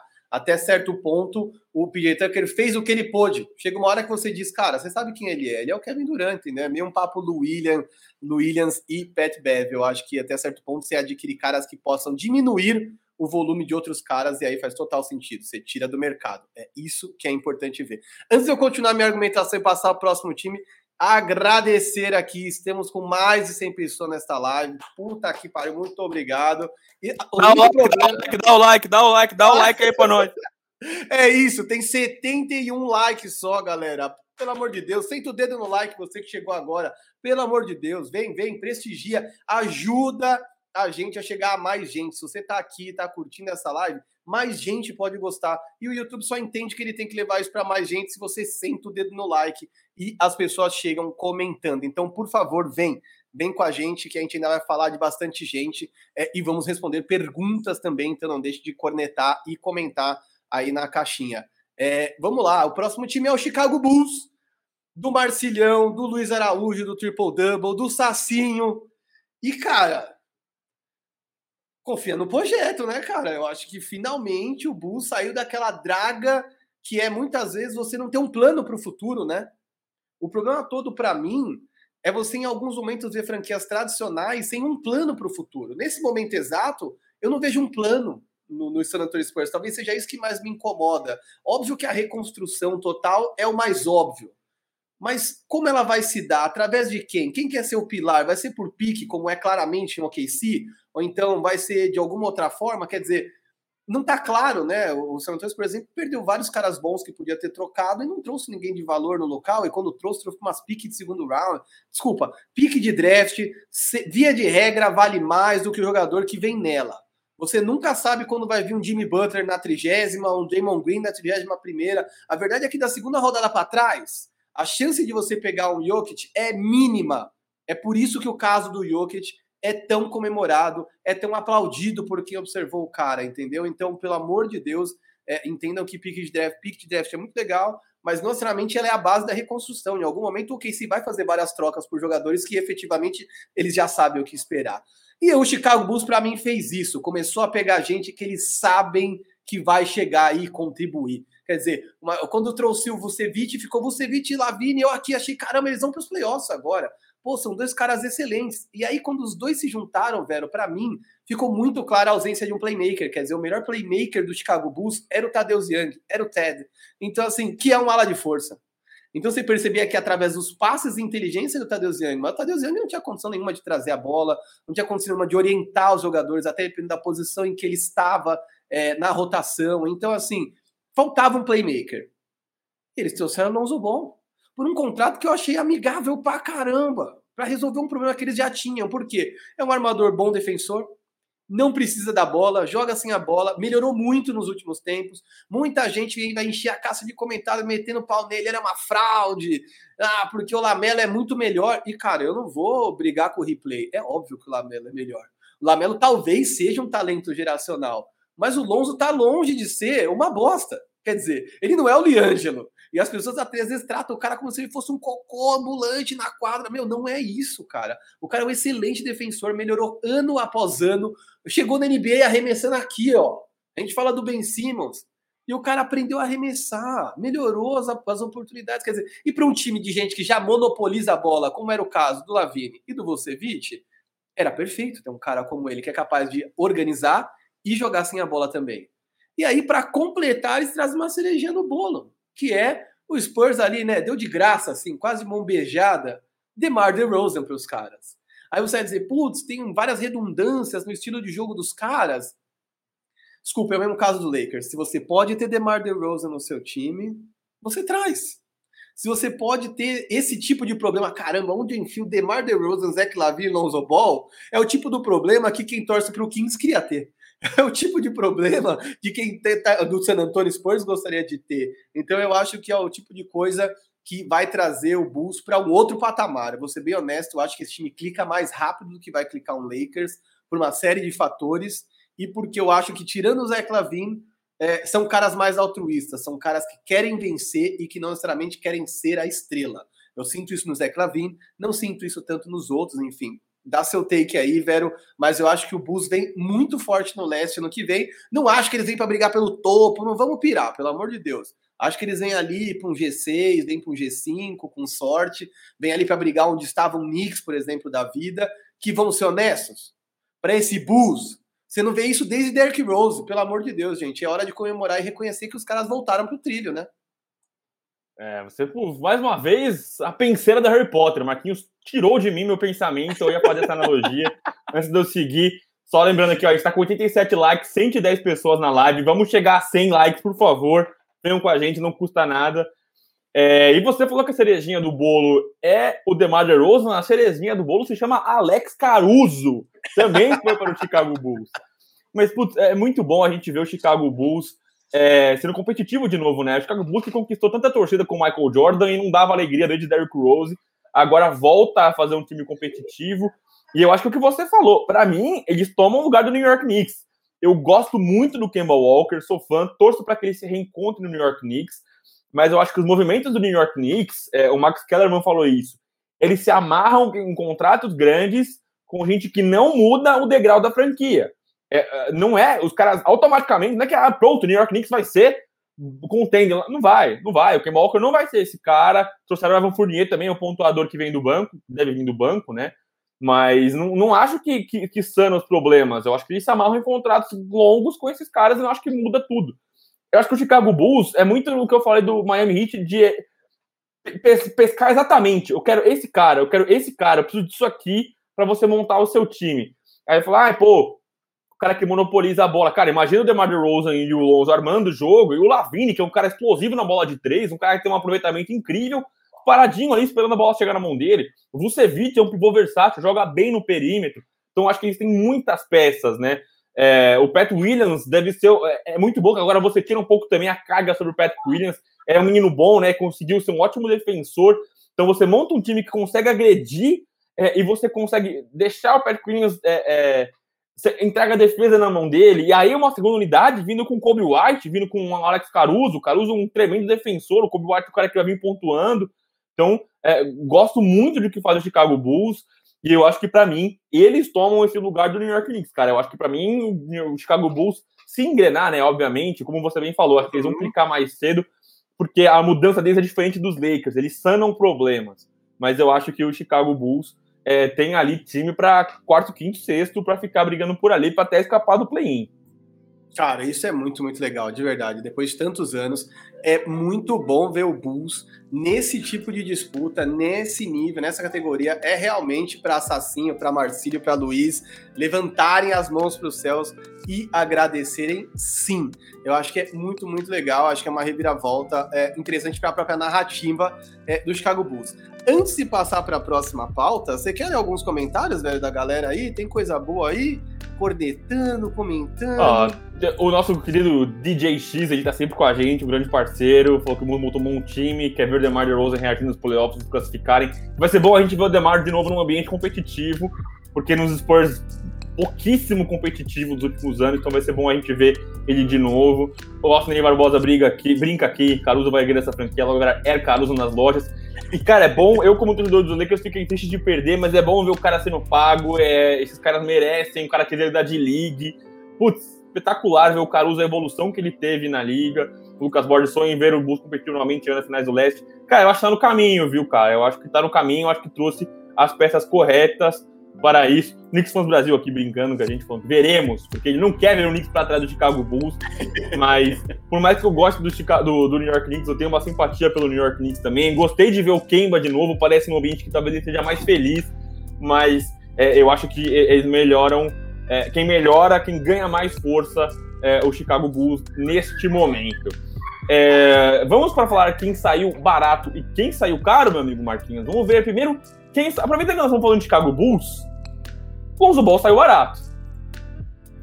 Cara, Alonso Ball para mim saiu bem barato, né? Quer dizer, acho que foram 85 milhões por 4 anos, é isso, né? Ou, ou 3 anos? 4 anos, né? 85 milhões por 4 anos. Até me confundi, desculpa aqui agora, porque eu confundi com o do DeMar DeRozan.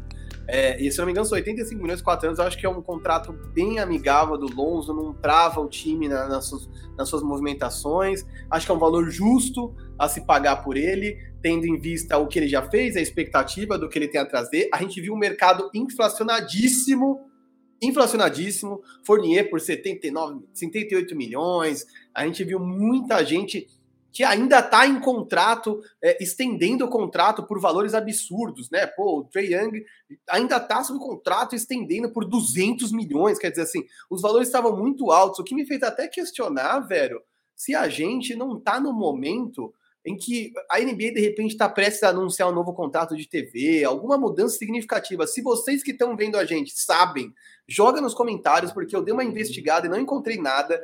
Mas assim, para um teto salarial que subiu 3 milhões, 4 milhões, os salários estão muito inflacionados, muito inflacionados. Me lembrou muito a Free Agency de 2016, que é aquela em que o Mosgov mordeu um contrato de 72 milhões, entendeu? A gente viu os bigs sendo pagos de novo, né? A gente viu vários pivôs renovando, pegando bons contratos, como o Richard Rounds é, em, em, em Sacramento. Então, nessa perspectiva, eu acho que o Lonzo Ball veio muito bem, por um salário muito bom, e vai ser um cara que vai é, contribuir muito, né? Eu acho que saiu barato. Não saiu barato como Bob Porres, é, que saiu baratíssimo, vai jogar praticamente de graça, é, mas eu acho que, enfim, é um cara que vai entregar num valor é, aceitável e que permite ao time não ficar engessado, mas continuar é, se mexendo, se reforçando. Eu acho que é muito interessante.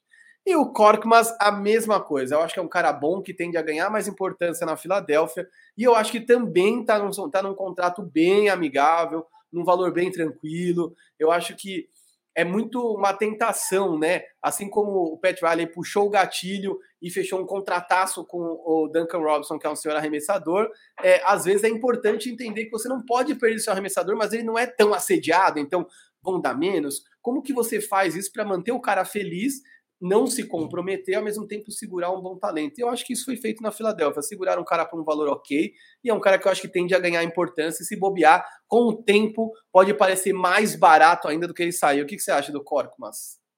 É, eu acho até o Corkmas que o que sai barato nele é o pé de comparação, né? Você vê o Duncan Robinson, o dinheiro que ele recebeu, você vê o Doug McDermott, o dinheiro que ele recebeu, e eu até brinquei no Twitter, né? Eu joguei lá no Twitter as estatísticas do Corkman e do Doug McDermott. A diferença é pouquíssima entre os dois e a diferença de contrato é gigantesca.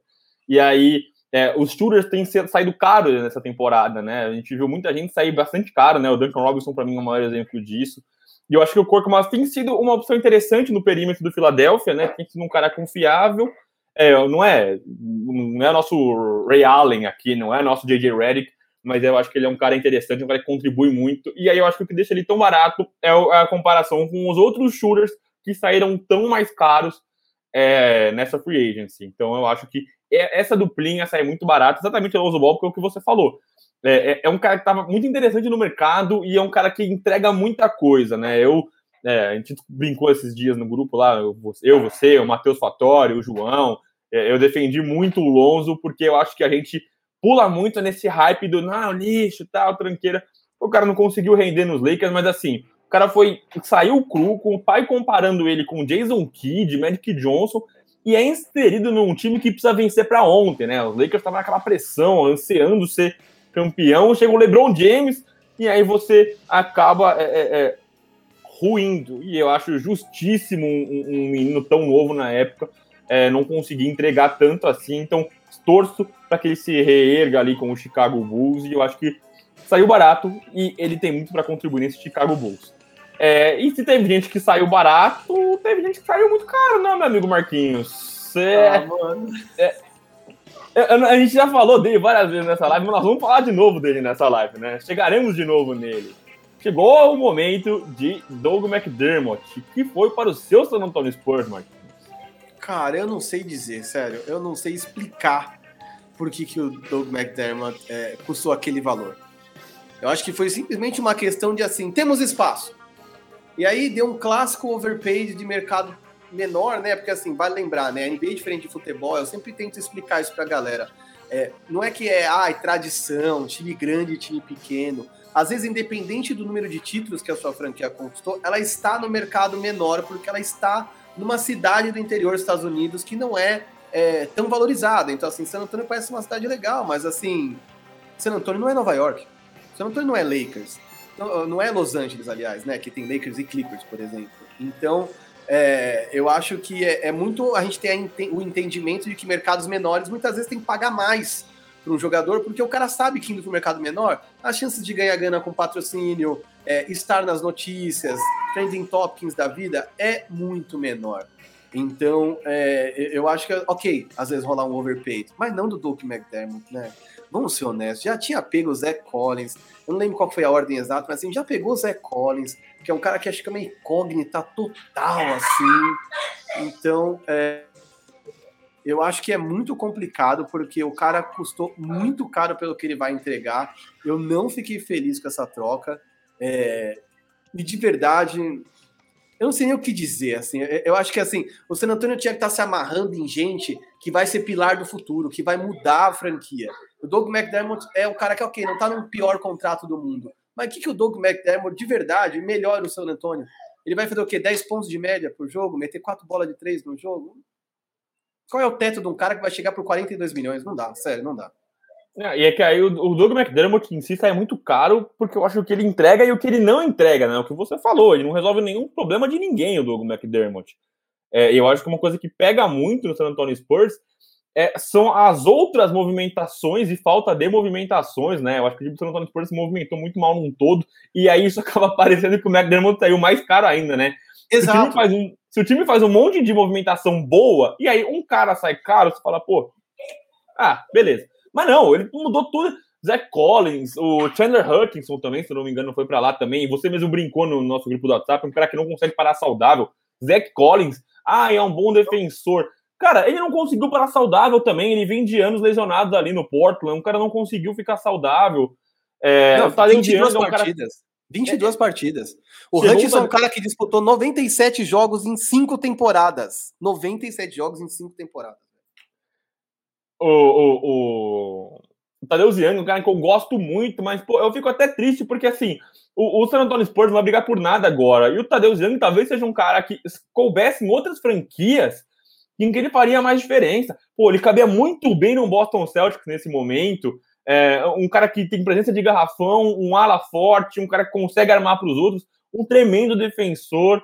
Então, é, é, eu acho que o San Antonio Spurs se mexeu especialmente muito mal, cara. Perderam o Perry Mills, Rudy Gay, e aí a gente já falou sobre isso, como é, não é só você perder os caras, tudo bem você deixar os caras saírem, mas a forma como eles saem e deixam sair, enfim, eu acho que foi muito mal o San Antonio Spurs. E assim, mal no ponto que eu não consigo nem esboçar um time titular, cara. Eu tenho até dificuldade de você conseguir imaginar isso. E aí a gente pensa em outros caras, né? Pô, o cara que seria o futuro da franquia, né? Vamos pensar ali, dois caras jovens, o DeJounte Murray e o Lonnie Walker, que são caras que estão ali no San Antonio Spurs, os caras que são evoluíram, têm ganhado minutos. Com, que ambição que os caras vão ter lá? Falar, pô, olha o time que estão montando, a gente não vai a lugar algum, cara. Então, da mesma forma que é, o time do 76ers pedir quatro picks pelo Ben Simmons, é, sai, passa uma mensagem ruim para quem tá lá. Eu acho que a, a, a, a, movimentação dos Spurs com o Doug McDermott e, e Tadeu Young e, e Al Farouk não passa uma mensagem muito ruim para os meninos que estão dentro de San Antônio. E aí o outro cara que saiu caro é o DeMar DeRozan, mas aí é, eu acho que é, é, ele saiu muito caro, o contrato também é, é salgado, mas eu acho que você mesmo deu um contraponto na nossa, no nosso podcast, né? Que é aquela coisa do. Pô, que, que problema que é encaixar o DeMar DeRozan? Vamos nessa. É, eu só acho que eu tenho que ser justo. Da mesma forma que eu falei com os Knicks, eu tenho que falar com o Chicago Bulls. Esses caras estão amarrados por muito tempo, hein? Tem muito contrato para esses caras aí. Os contratos são, são grandes, são largos, e aí o Chicago Bulls tem que, é, tem que funcionar. Senão vai ser difícil você conseguir encaixar esses caras.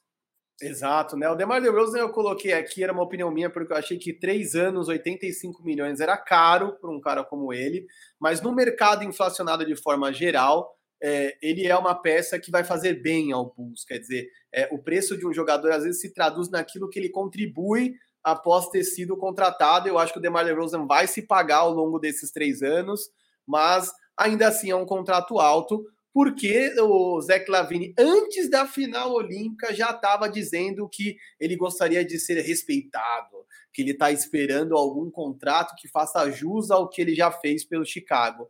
Então, vem por aí uma extensão volumosa para Zé Lavine. E aí eu acho que é uma coisa que, assim, às vezes o cara de NFL entende melhor que o cara de NBA.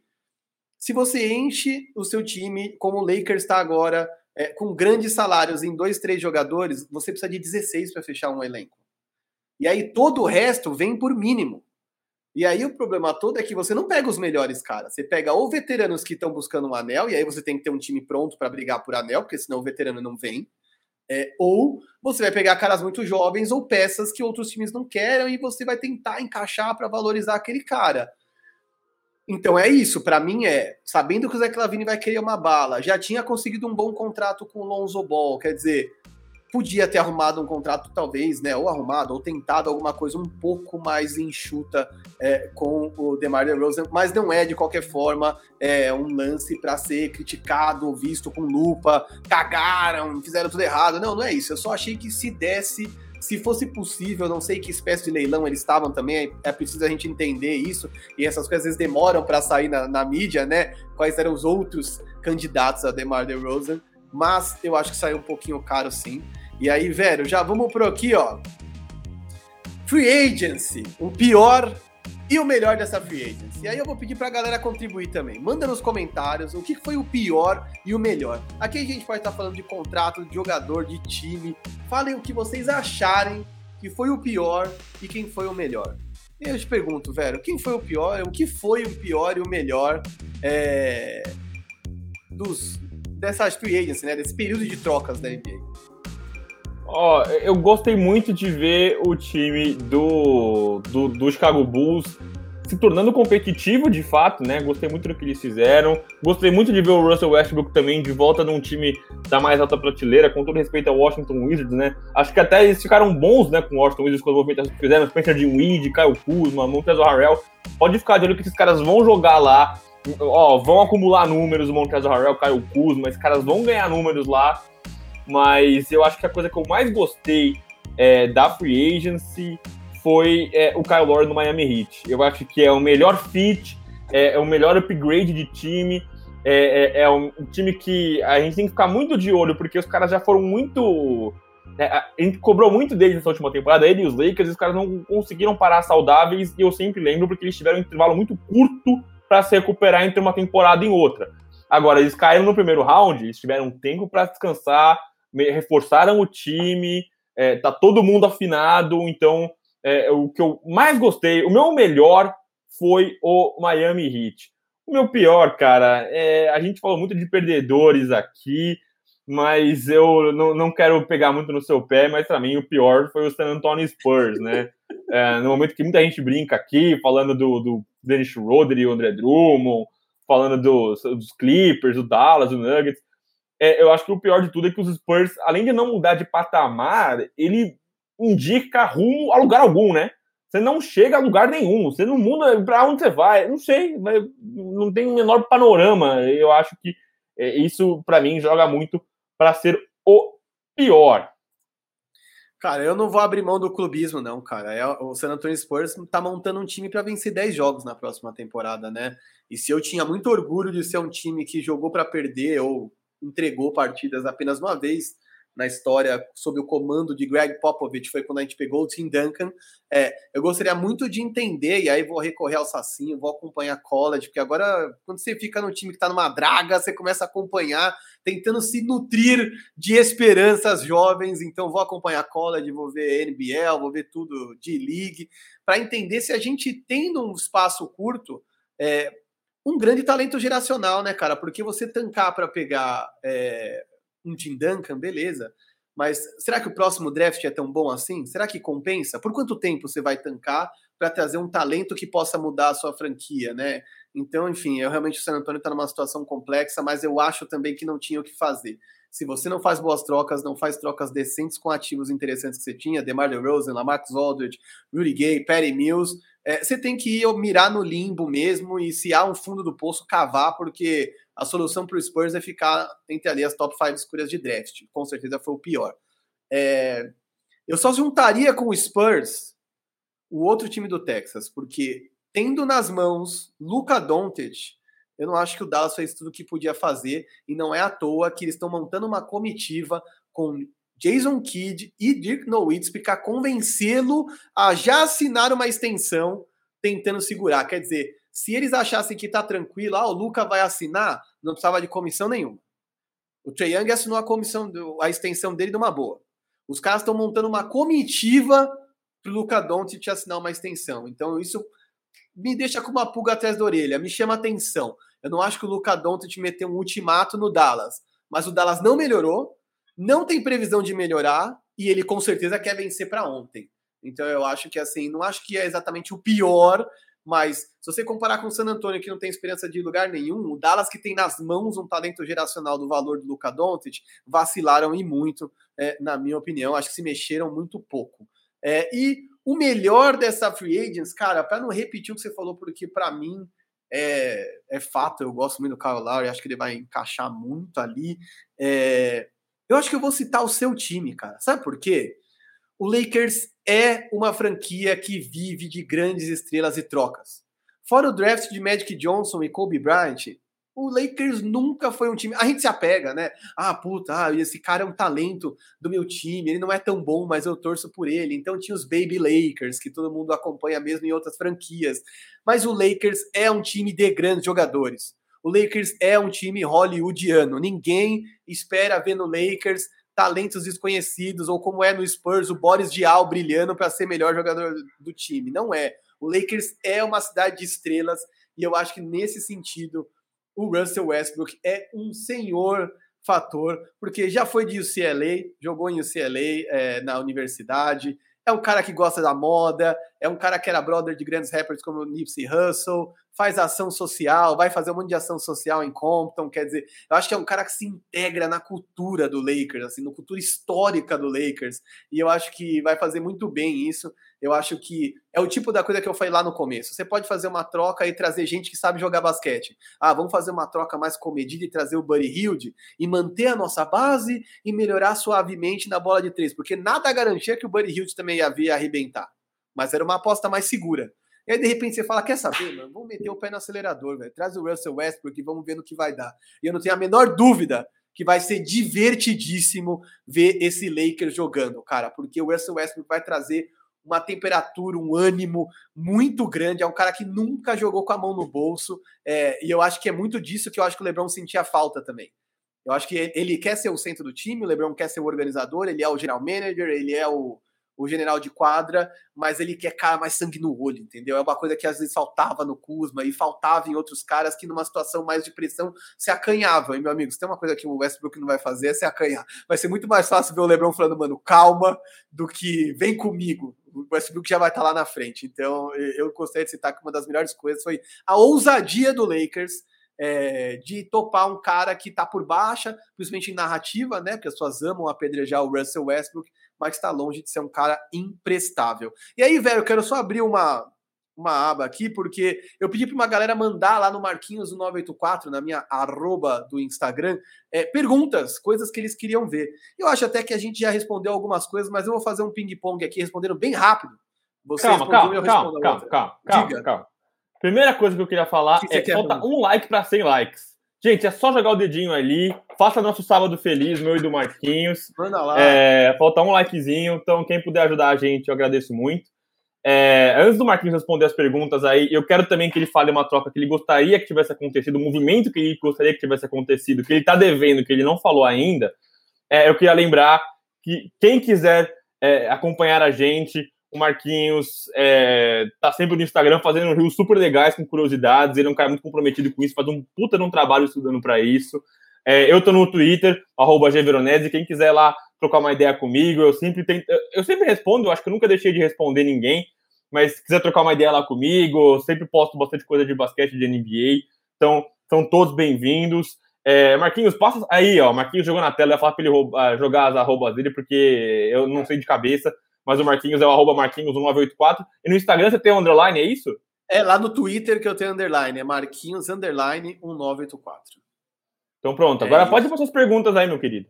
Agora eu vou para as perguntas aqui, porque a galera mandou algumas perguntas no Instagram e eu queria convidar, inclusive, semanalmente eu faço isso, né? Galera, por favor, participem aí, porque é interessante entender o que a galera quer saber também, né? Não sou eu. É difícil selecionar tudo para entrar aqui. E aí vamos lá, vou fazer a primeira pergunta para você. Responde, meu, igual o Instagram, 15, 20 segundos, eu também vou 15, 20 segundos vou respondendo.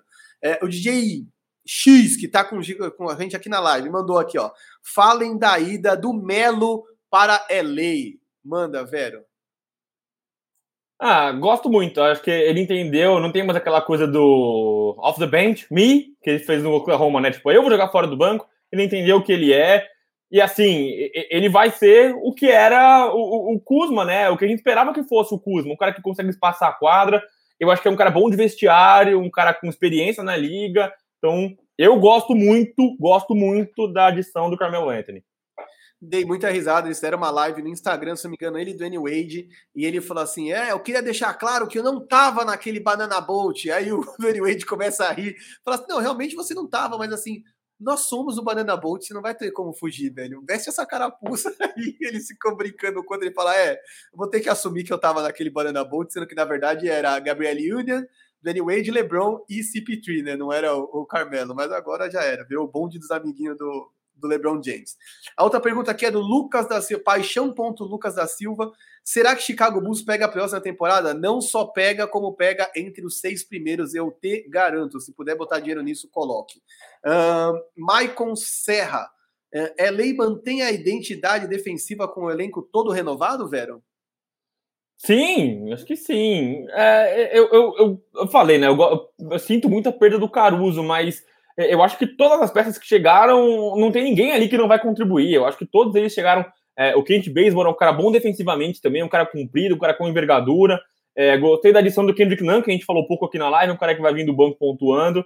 Então, é, eu evitei colocar eles no primeiro porque eu gosto de fugir do clubismo, né? Eu não gosto de sempre exaltar o meu time. Então, coloquei o Miami Heat, mas eu acho que os Lakers estão sim entre os grandes vencedores dessa free agents.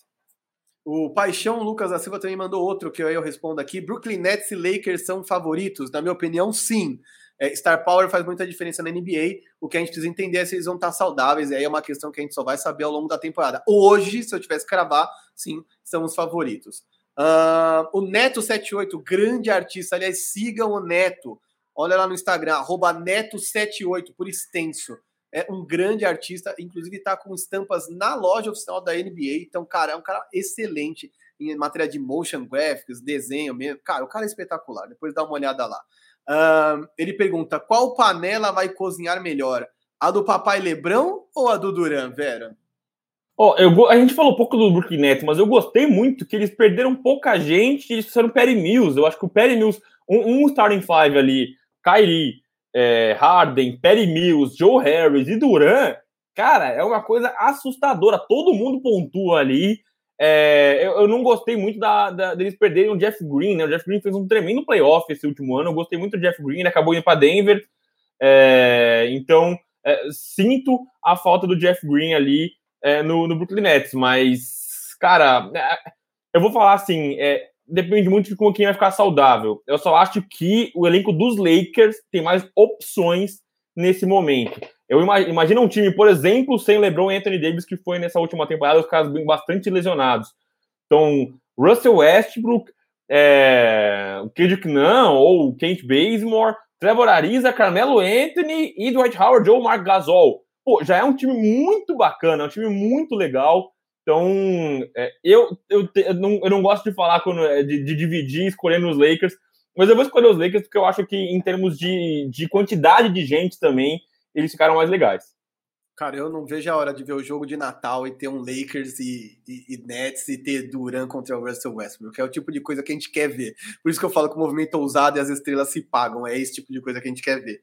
Uh, Fê Underline Rosa mandou: qual é a possibilidade desses super times Lakers idoso e Nets da lasanha ramelarem nessa temporada? Eu acho que ela é baixa. Eu acho que essa, essa possibilidade de ramelar tem a ver com contusões e não com o que os caras são capazes de fazer. Vai lembrar que o Nets ano passado, sem Harden, sem Kyrie, dificultou e muito o caminho do, Buck, do Bucks. Então você imagina se tivesse completo. É muito mais uma questão de saúde do que uma questão de, de jogo, né? Ah, pipocaram, não entregaram o que se esperava. Não, eles entregaram exatamente o que se esperava. É realmente uma questão de saúde, acabou pesando.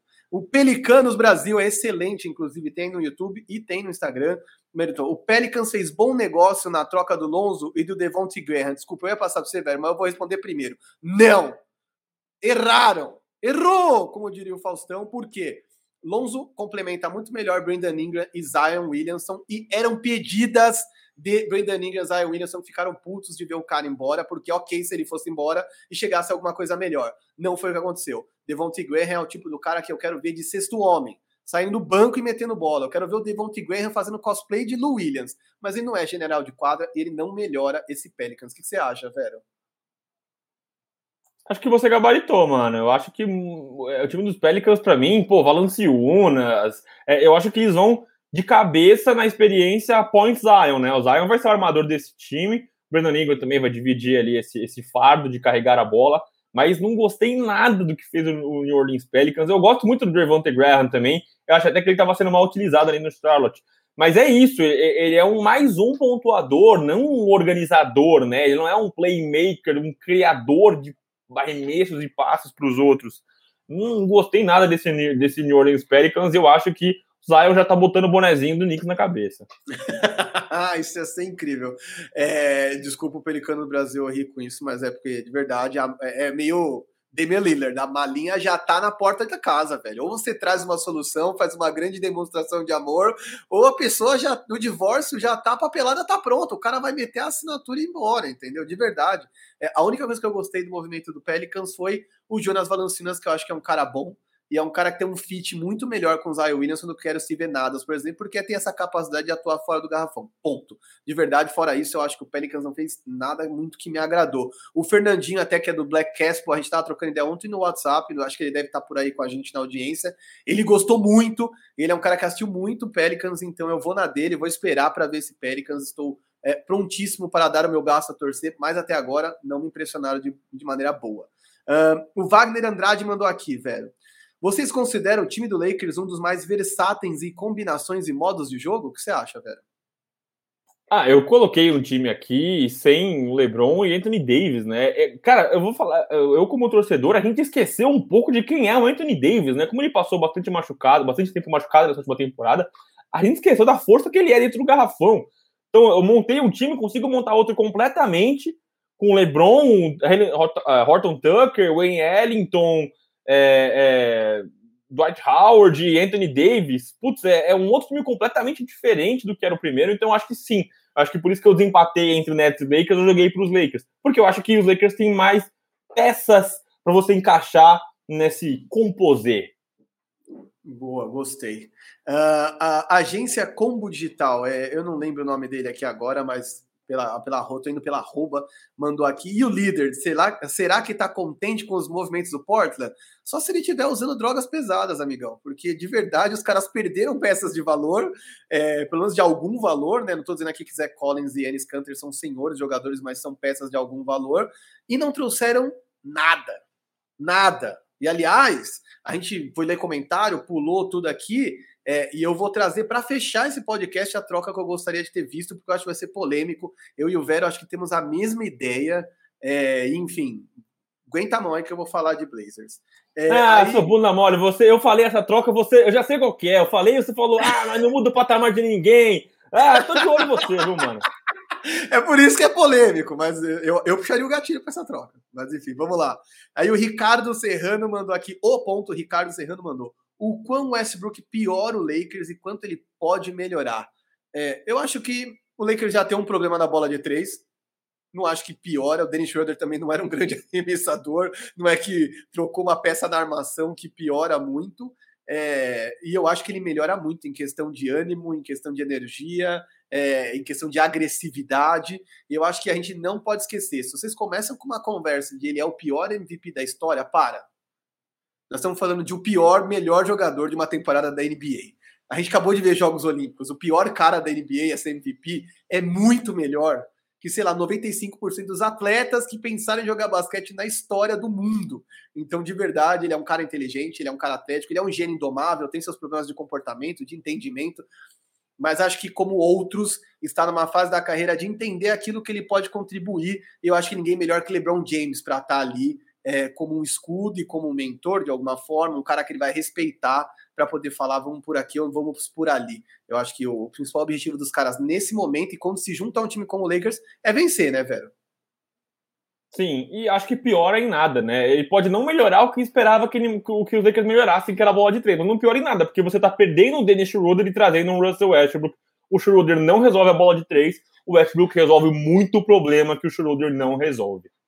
Exato. E aqui a última pergunta do J. Kisak. Tem que tomar cuidado com as arrobas aqui, que às vezes tem umas pegadinhas da oficina do Thomas, né, meu? A Paula. É, o Simas, é, o Simas, o não sei o que lá do Power. Tem que a gente ficar de olho nisso aí. tem que ficar de olho nisso aí. Mas o J. Kisak mandou aqui. Lakers ainda consegue o Buddy Hilde mandando o Dennis e uma arma na cabeça do GM do Kings? Me diz aí, velho. Ah, não tem, não é condição agora, né? Eu acho que os Lakers não conseguem nem fazer a manobra financeira para isso. Eu acho que o Schroeder tá saindo de graça e aí, pô, que pena, deve estar tá saindo aí indo pro Boston Celtics. É, possivelmente no pro Boston Celtics. Eu acho muito difícil o Borreiro de chegar, não tem como o Borreiro chegar agora para os Lakers. É, inclusive de amarras financeiras, né? Lembrando que os Lakers estão lá em cima na, nos luxury tax, né? Os impostos sobre os salários. Então eu acho que não há como isso acontecer é, acho que não, e eu acho que os Lakers estão bem servidos, sim. Eu gostei muito de como os Lakers formaram o, o elenco deles. É isso. E se você não estava ainda, não tinha deixado seu like, não tinha compartilhado, faça isso agora, que agora eu vou falar da troca que eu gostaria de ter visto. Na verdade, a troca que o Vero gostaria de ter visto e que botou uma pulga atrás da minha orelha aqui. Eu vou trazer para cá.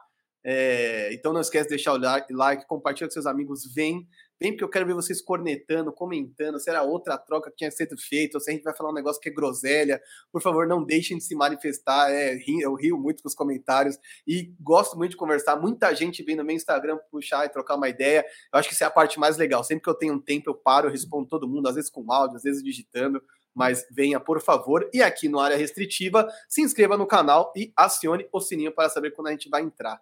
E aí, vamos lá, Vero. A troca que a gente gostaria de ter visto. Ela envolve Blazers e Sixers? Sim! Ela envolve Ben Simmons? Sim! E aí a parte que não é tão polêmica assim, vai, pelo menos eu acho, vai que alguém aí vai meter o Damian Lillard nessa troca, mas será que não era o caso? De como você mesmo disse, trouxe, defendeu no WhatsApp, trocar Ben Simmons por CJ McCollum e mais algumas peças, a mais alguns ativos para fazer essa troca e mandar CJ McCollum para a Filadélfia para ser companheiro de Embiid, de Embiid e trazer Ben Simmons para ser companheiro de Damian Lillard? Quer dizer, quais são os efeitos de uma troca como essa? Se você acha que esse era um caminho plausível para que as franquias seguissem? Cara, eu cheguei nessa troca porque a gente queria muito trocar o Lillard de time, né? A gente queria enfiar o Lillard em outro lugar. E assim, o Lillard tá muito longe do valor que é o Ben Simmons. O Lillard é muito mais jogador, MVP, enfim. E aí, o time do Philadelphia vai me desculpar, não tem como você esperar um negócio desse. Só que o time do Philadelphia quer um All-Star. CJ McCollum é aquele famoso All-Star perene, né? Aquele uhum. cara que uhum. beira ali o All-Star o tempo inteiro. É, eu acho que a troca teria que ser afinada mais em picks. Eu acho que o Philadelphia está pedindo muita coisa. Mas você resolveria problemas dos dois caras. Eu acho que você jogaria o CJ McCollum no Philadelphia em que falta um playmaker que pode pontuar, e o CJ McCollum é um bucket, né? O CJ McCollum é um grande pontuador. É, ajudaria a movimentar a quadra com o Embiid. Você teria um cara confiável na reta final do jogo para matar os lances livres, né? Uma coisa que o Ben Simmons é um grande problema. Então você teria um cara que conseguiria ser confiável no lance livre, você resolveria muitos problemas. E aí eu acho que o CJ McCollum muitas vezes ocupa o mesmo espaço que o Damian Lillard, né? O CJ McCollum né, é, é, o pontuador, o flare, né? Você usa o slasher, né? Um cara que, que agride, que machuca. É, e aí as, o Portland teve uma das piores defesas nessa última temporada. Você traz um dos caras que é Defensive Player of the Year, né? Muita gente defendeu que o Ben Simmons talvez fosse esse cara. Então você traz esse cara para ocupar uma vaga aberta ali no small forward, power forward.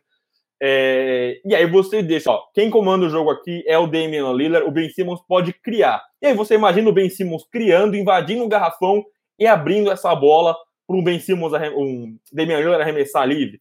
É uma troca que eu gostaria muito que acontecesse.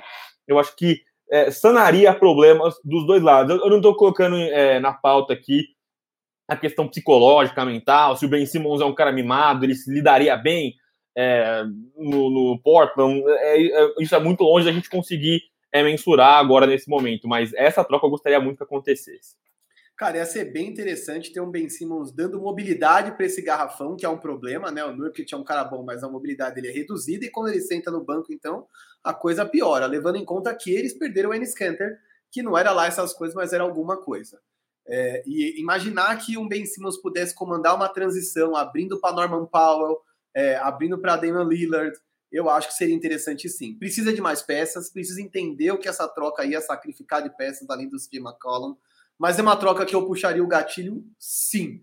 É, nem que fosse para arriscar de novo, é aquilo. Continuar do jeito que está para o Portland não é aceitável.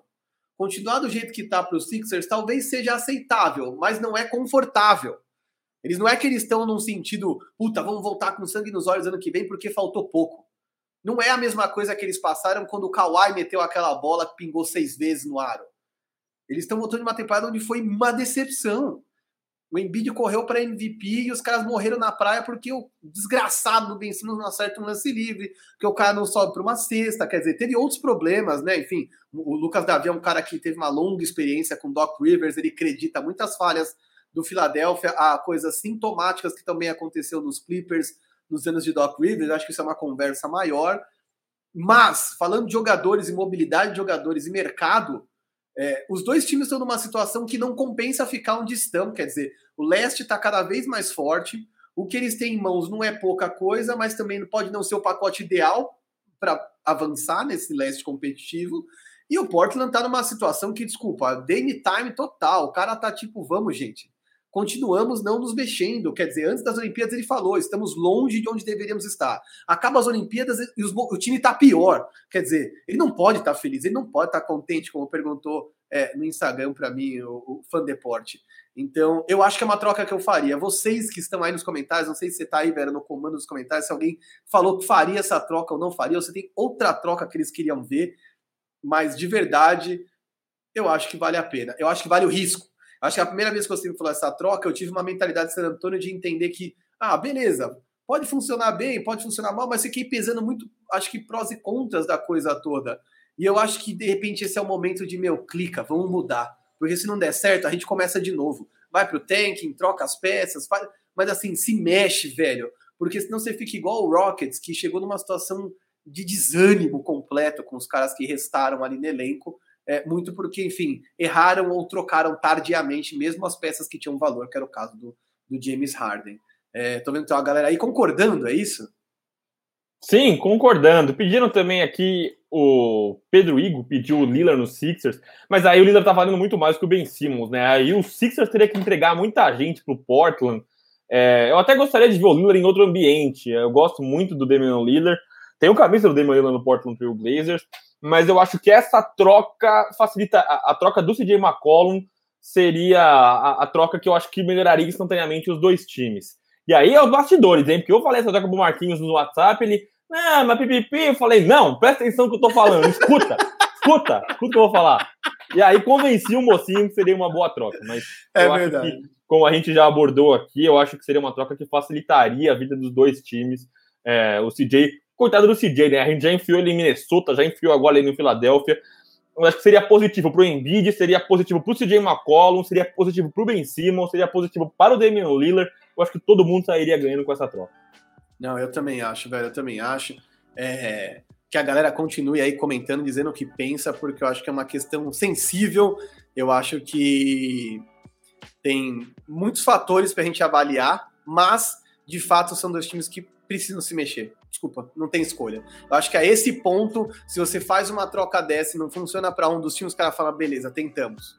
Não rolou, Vamos começar de novo. O que não dá é para não puxar o gatilho e morrer na praia é, com uma coisa que vai se desgastando ao longo do tempo e que, pela morosidade, é, perde seu valor. Acho que troca free agency é hora de arriscar. É, até por isso que, por exemplo, não tô, eu não tô assustado ou temeroso em momento algum quando o Kawhi demorou para assinar. É a mesma coisa do Anthony Davis demorando 13, 14 dias para assinar na temporada passada. Deve estar tá esperando alguma movimentação, dando ao Clippers uma pressão do tipo vamos, mas vai voltar para onde ele está, é, porque lá realmente acho que é o lugar que ele se sente melhor. Mas outros times não estão nessa situação e precisam se mexer. Então eu vou trazer o recado de novo.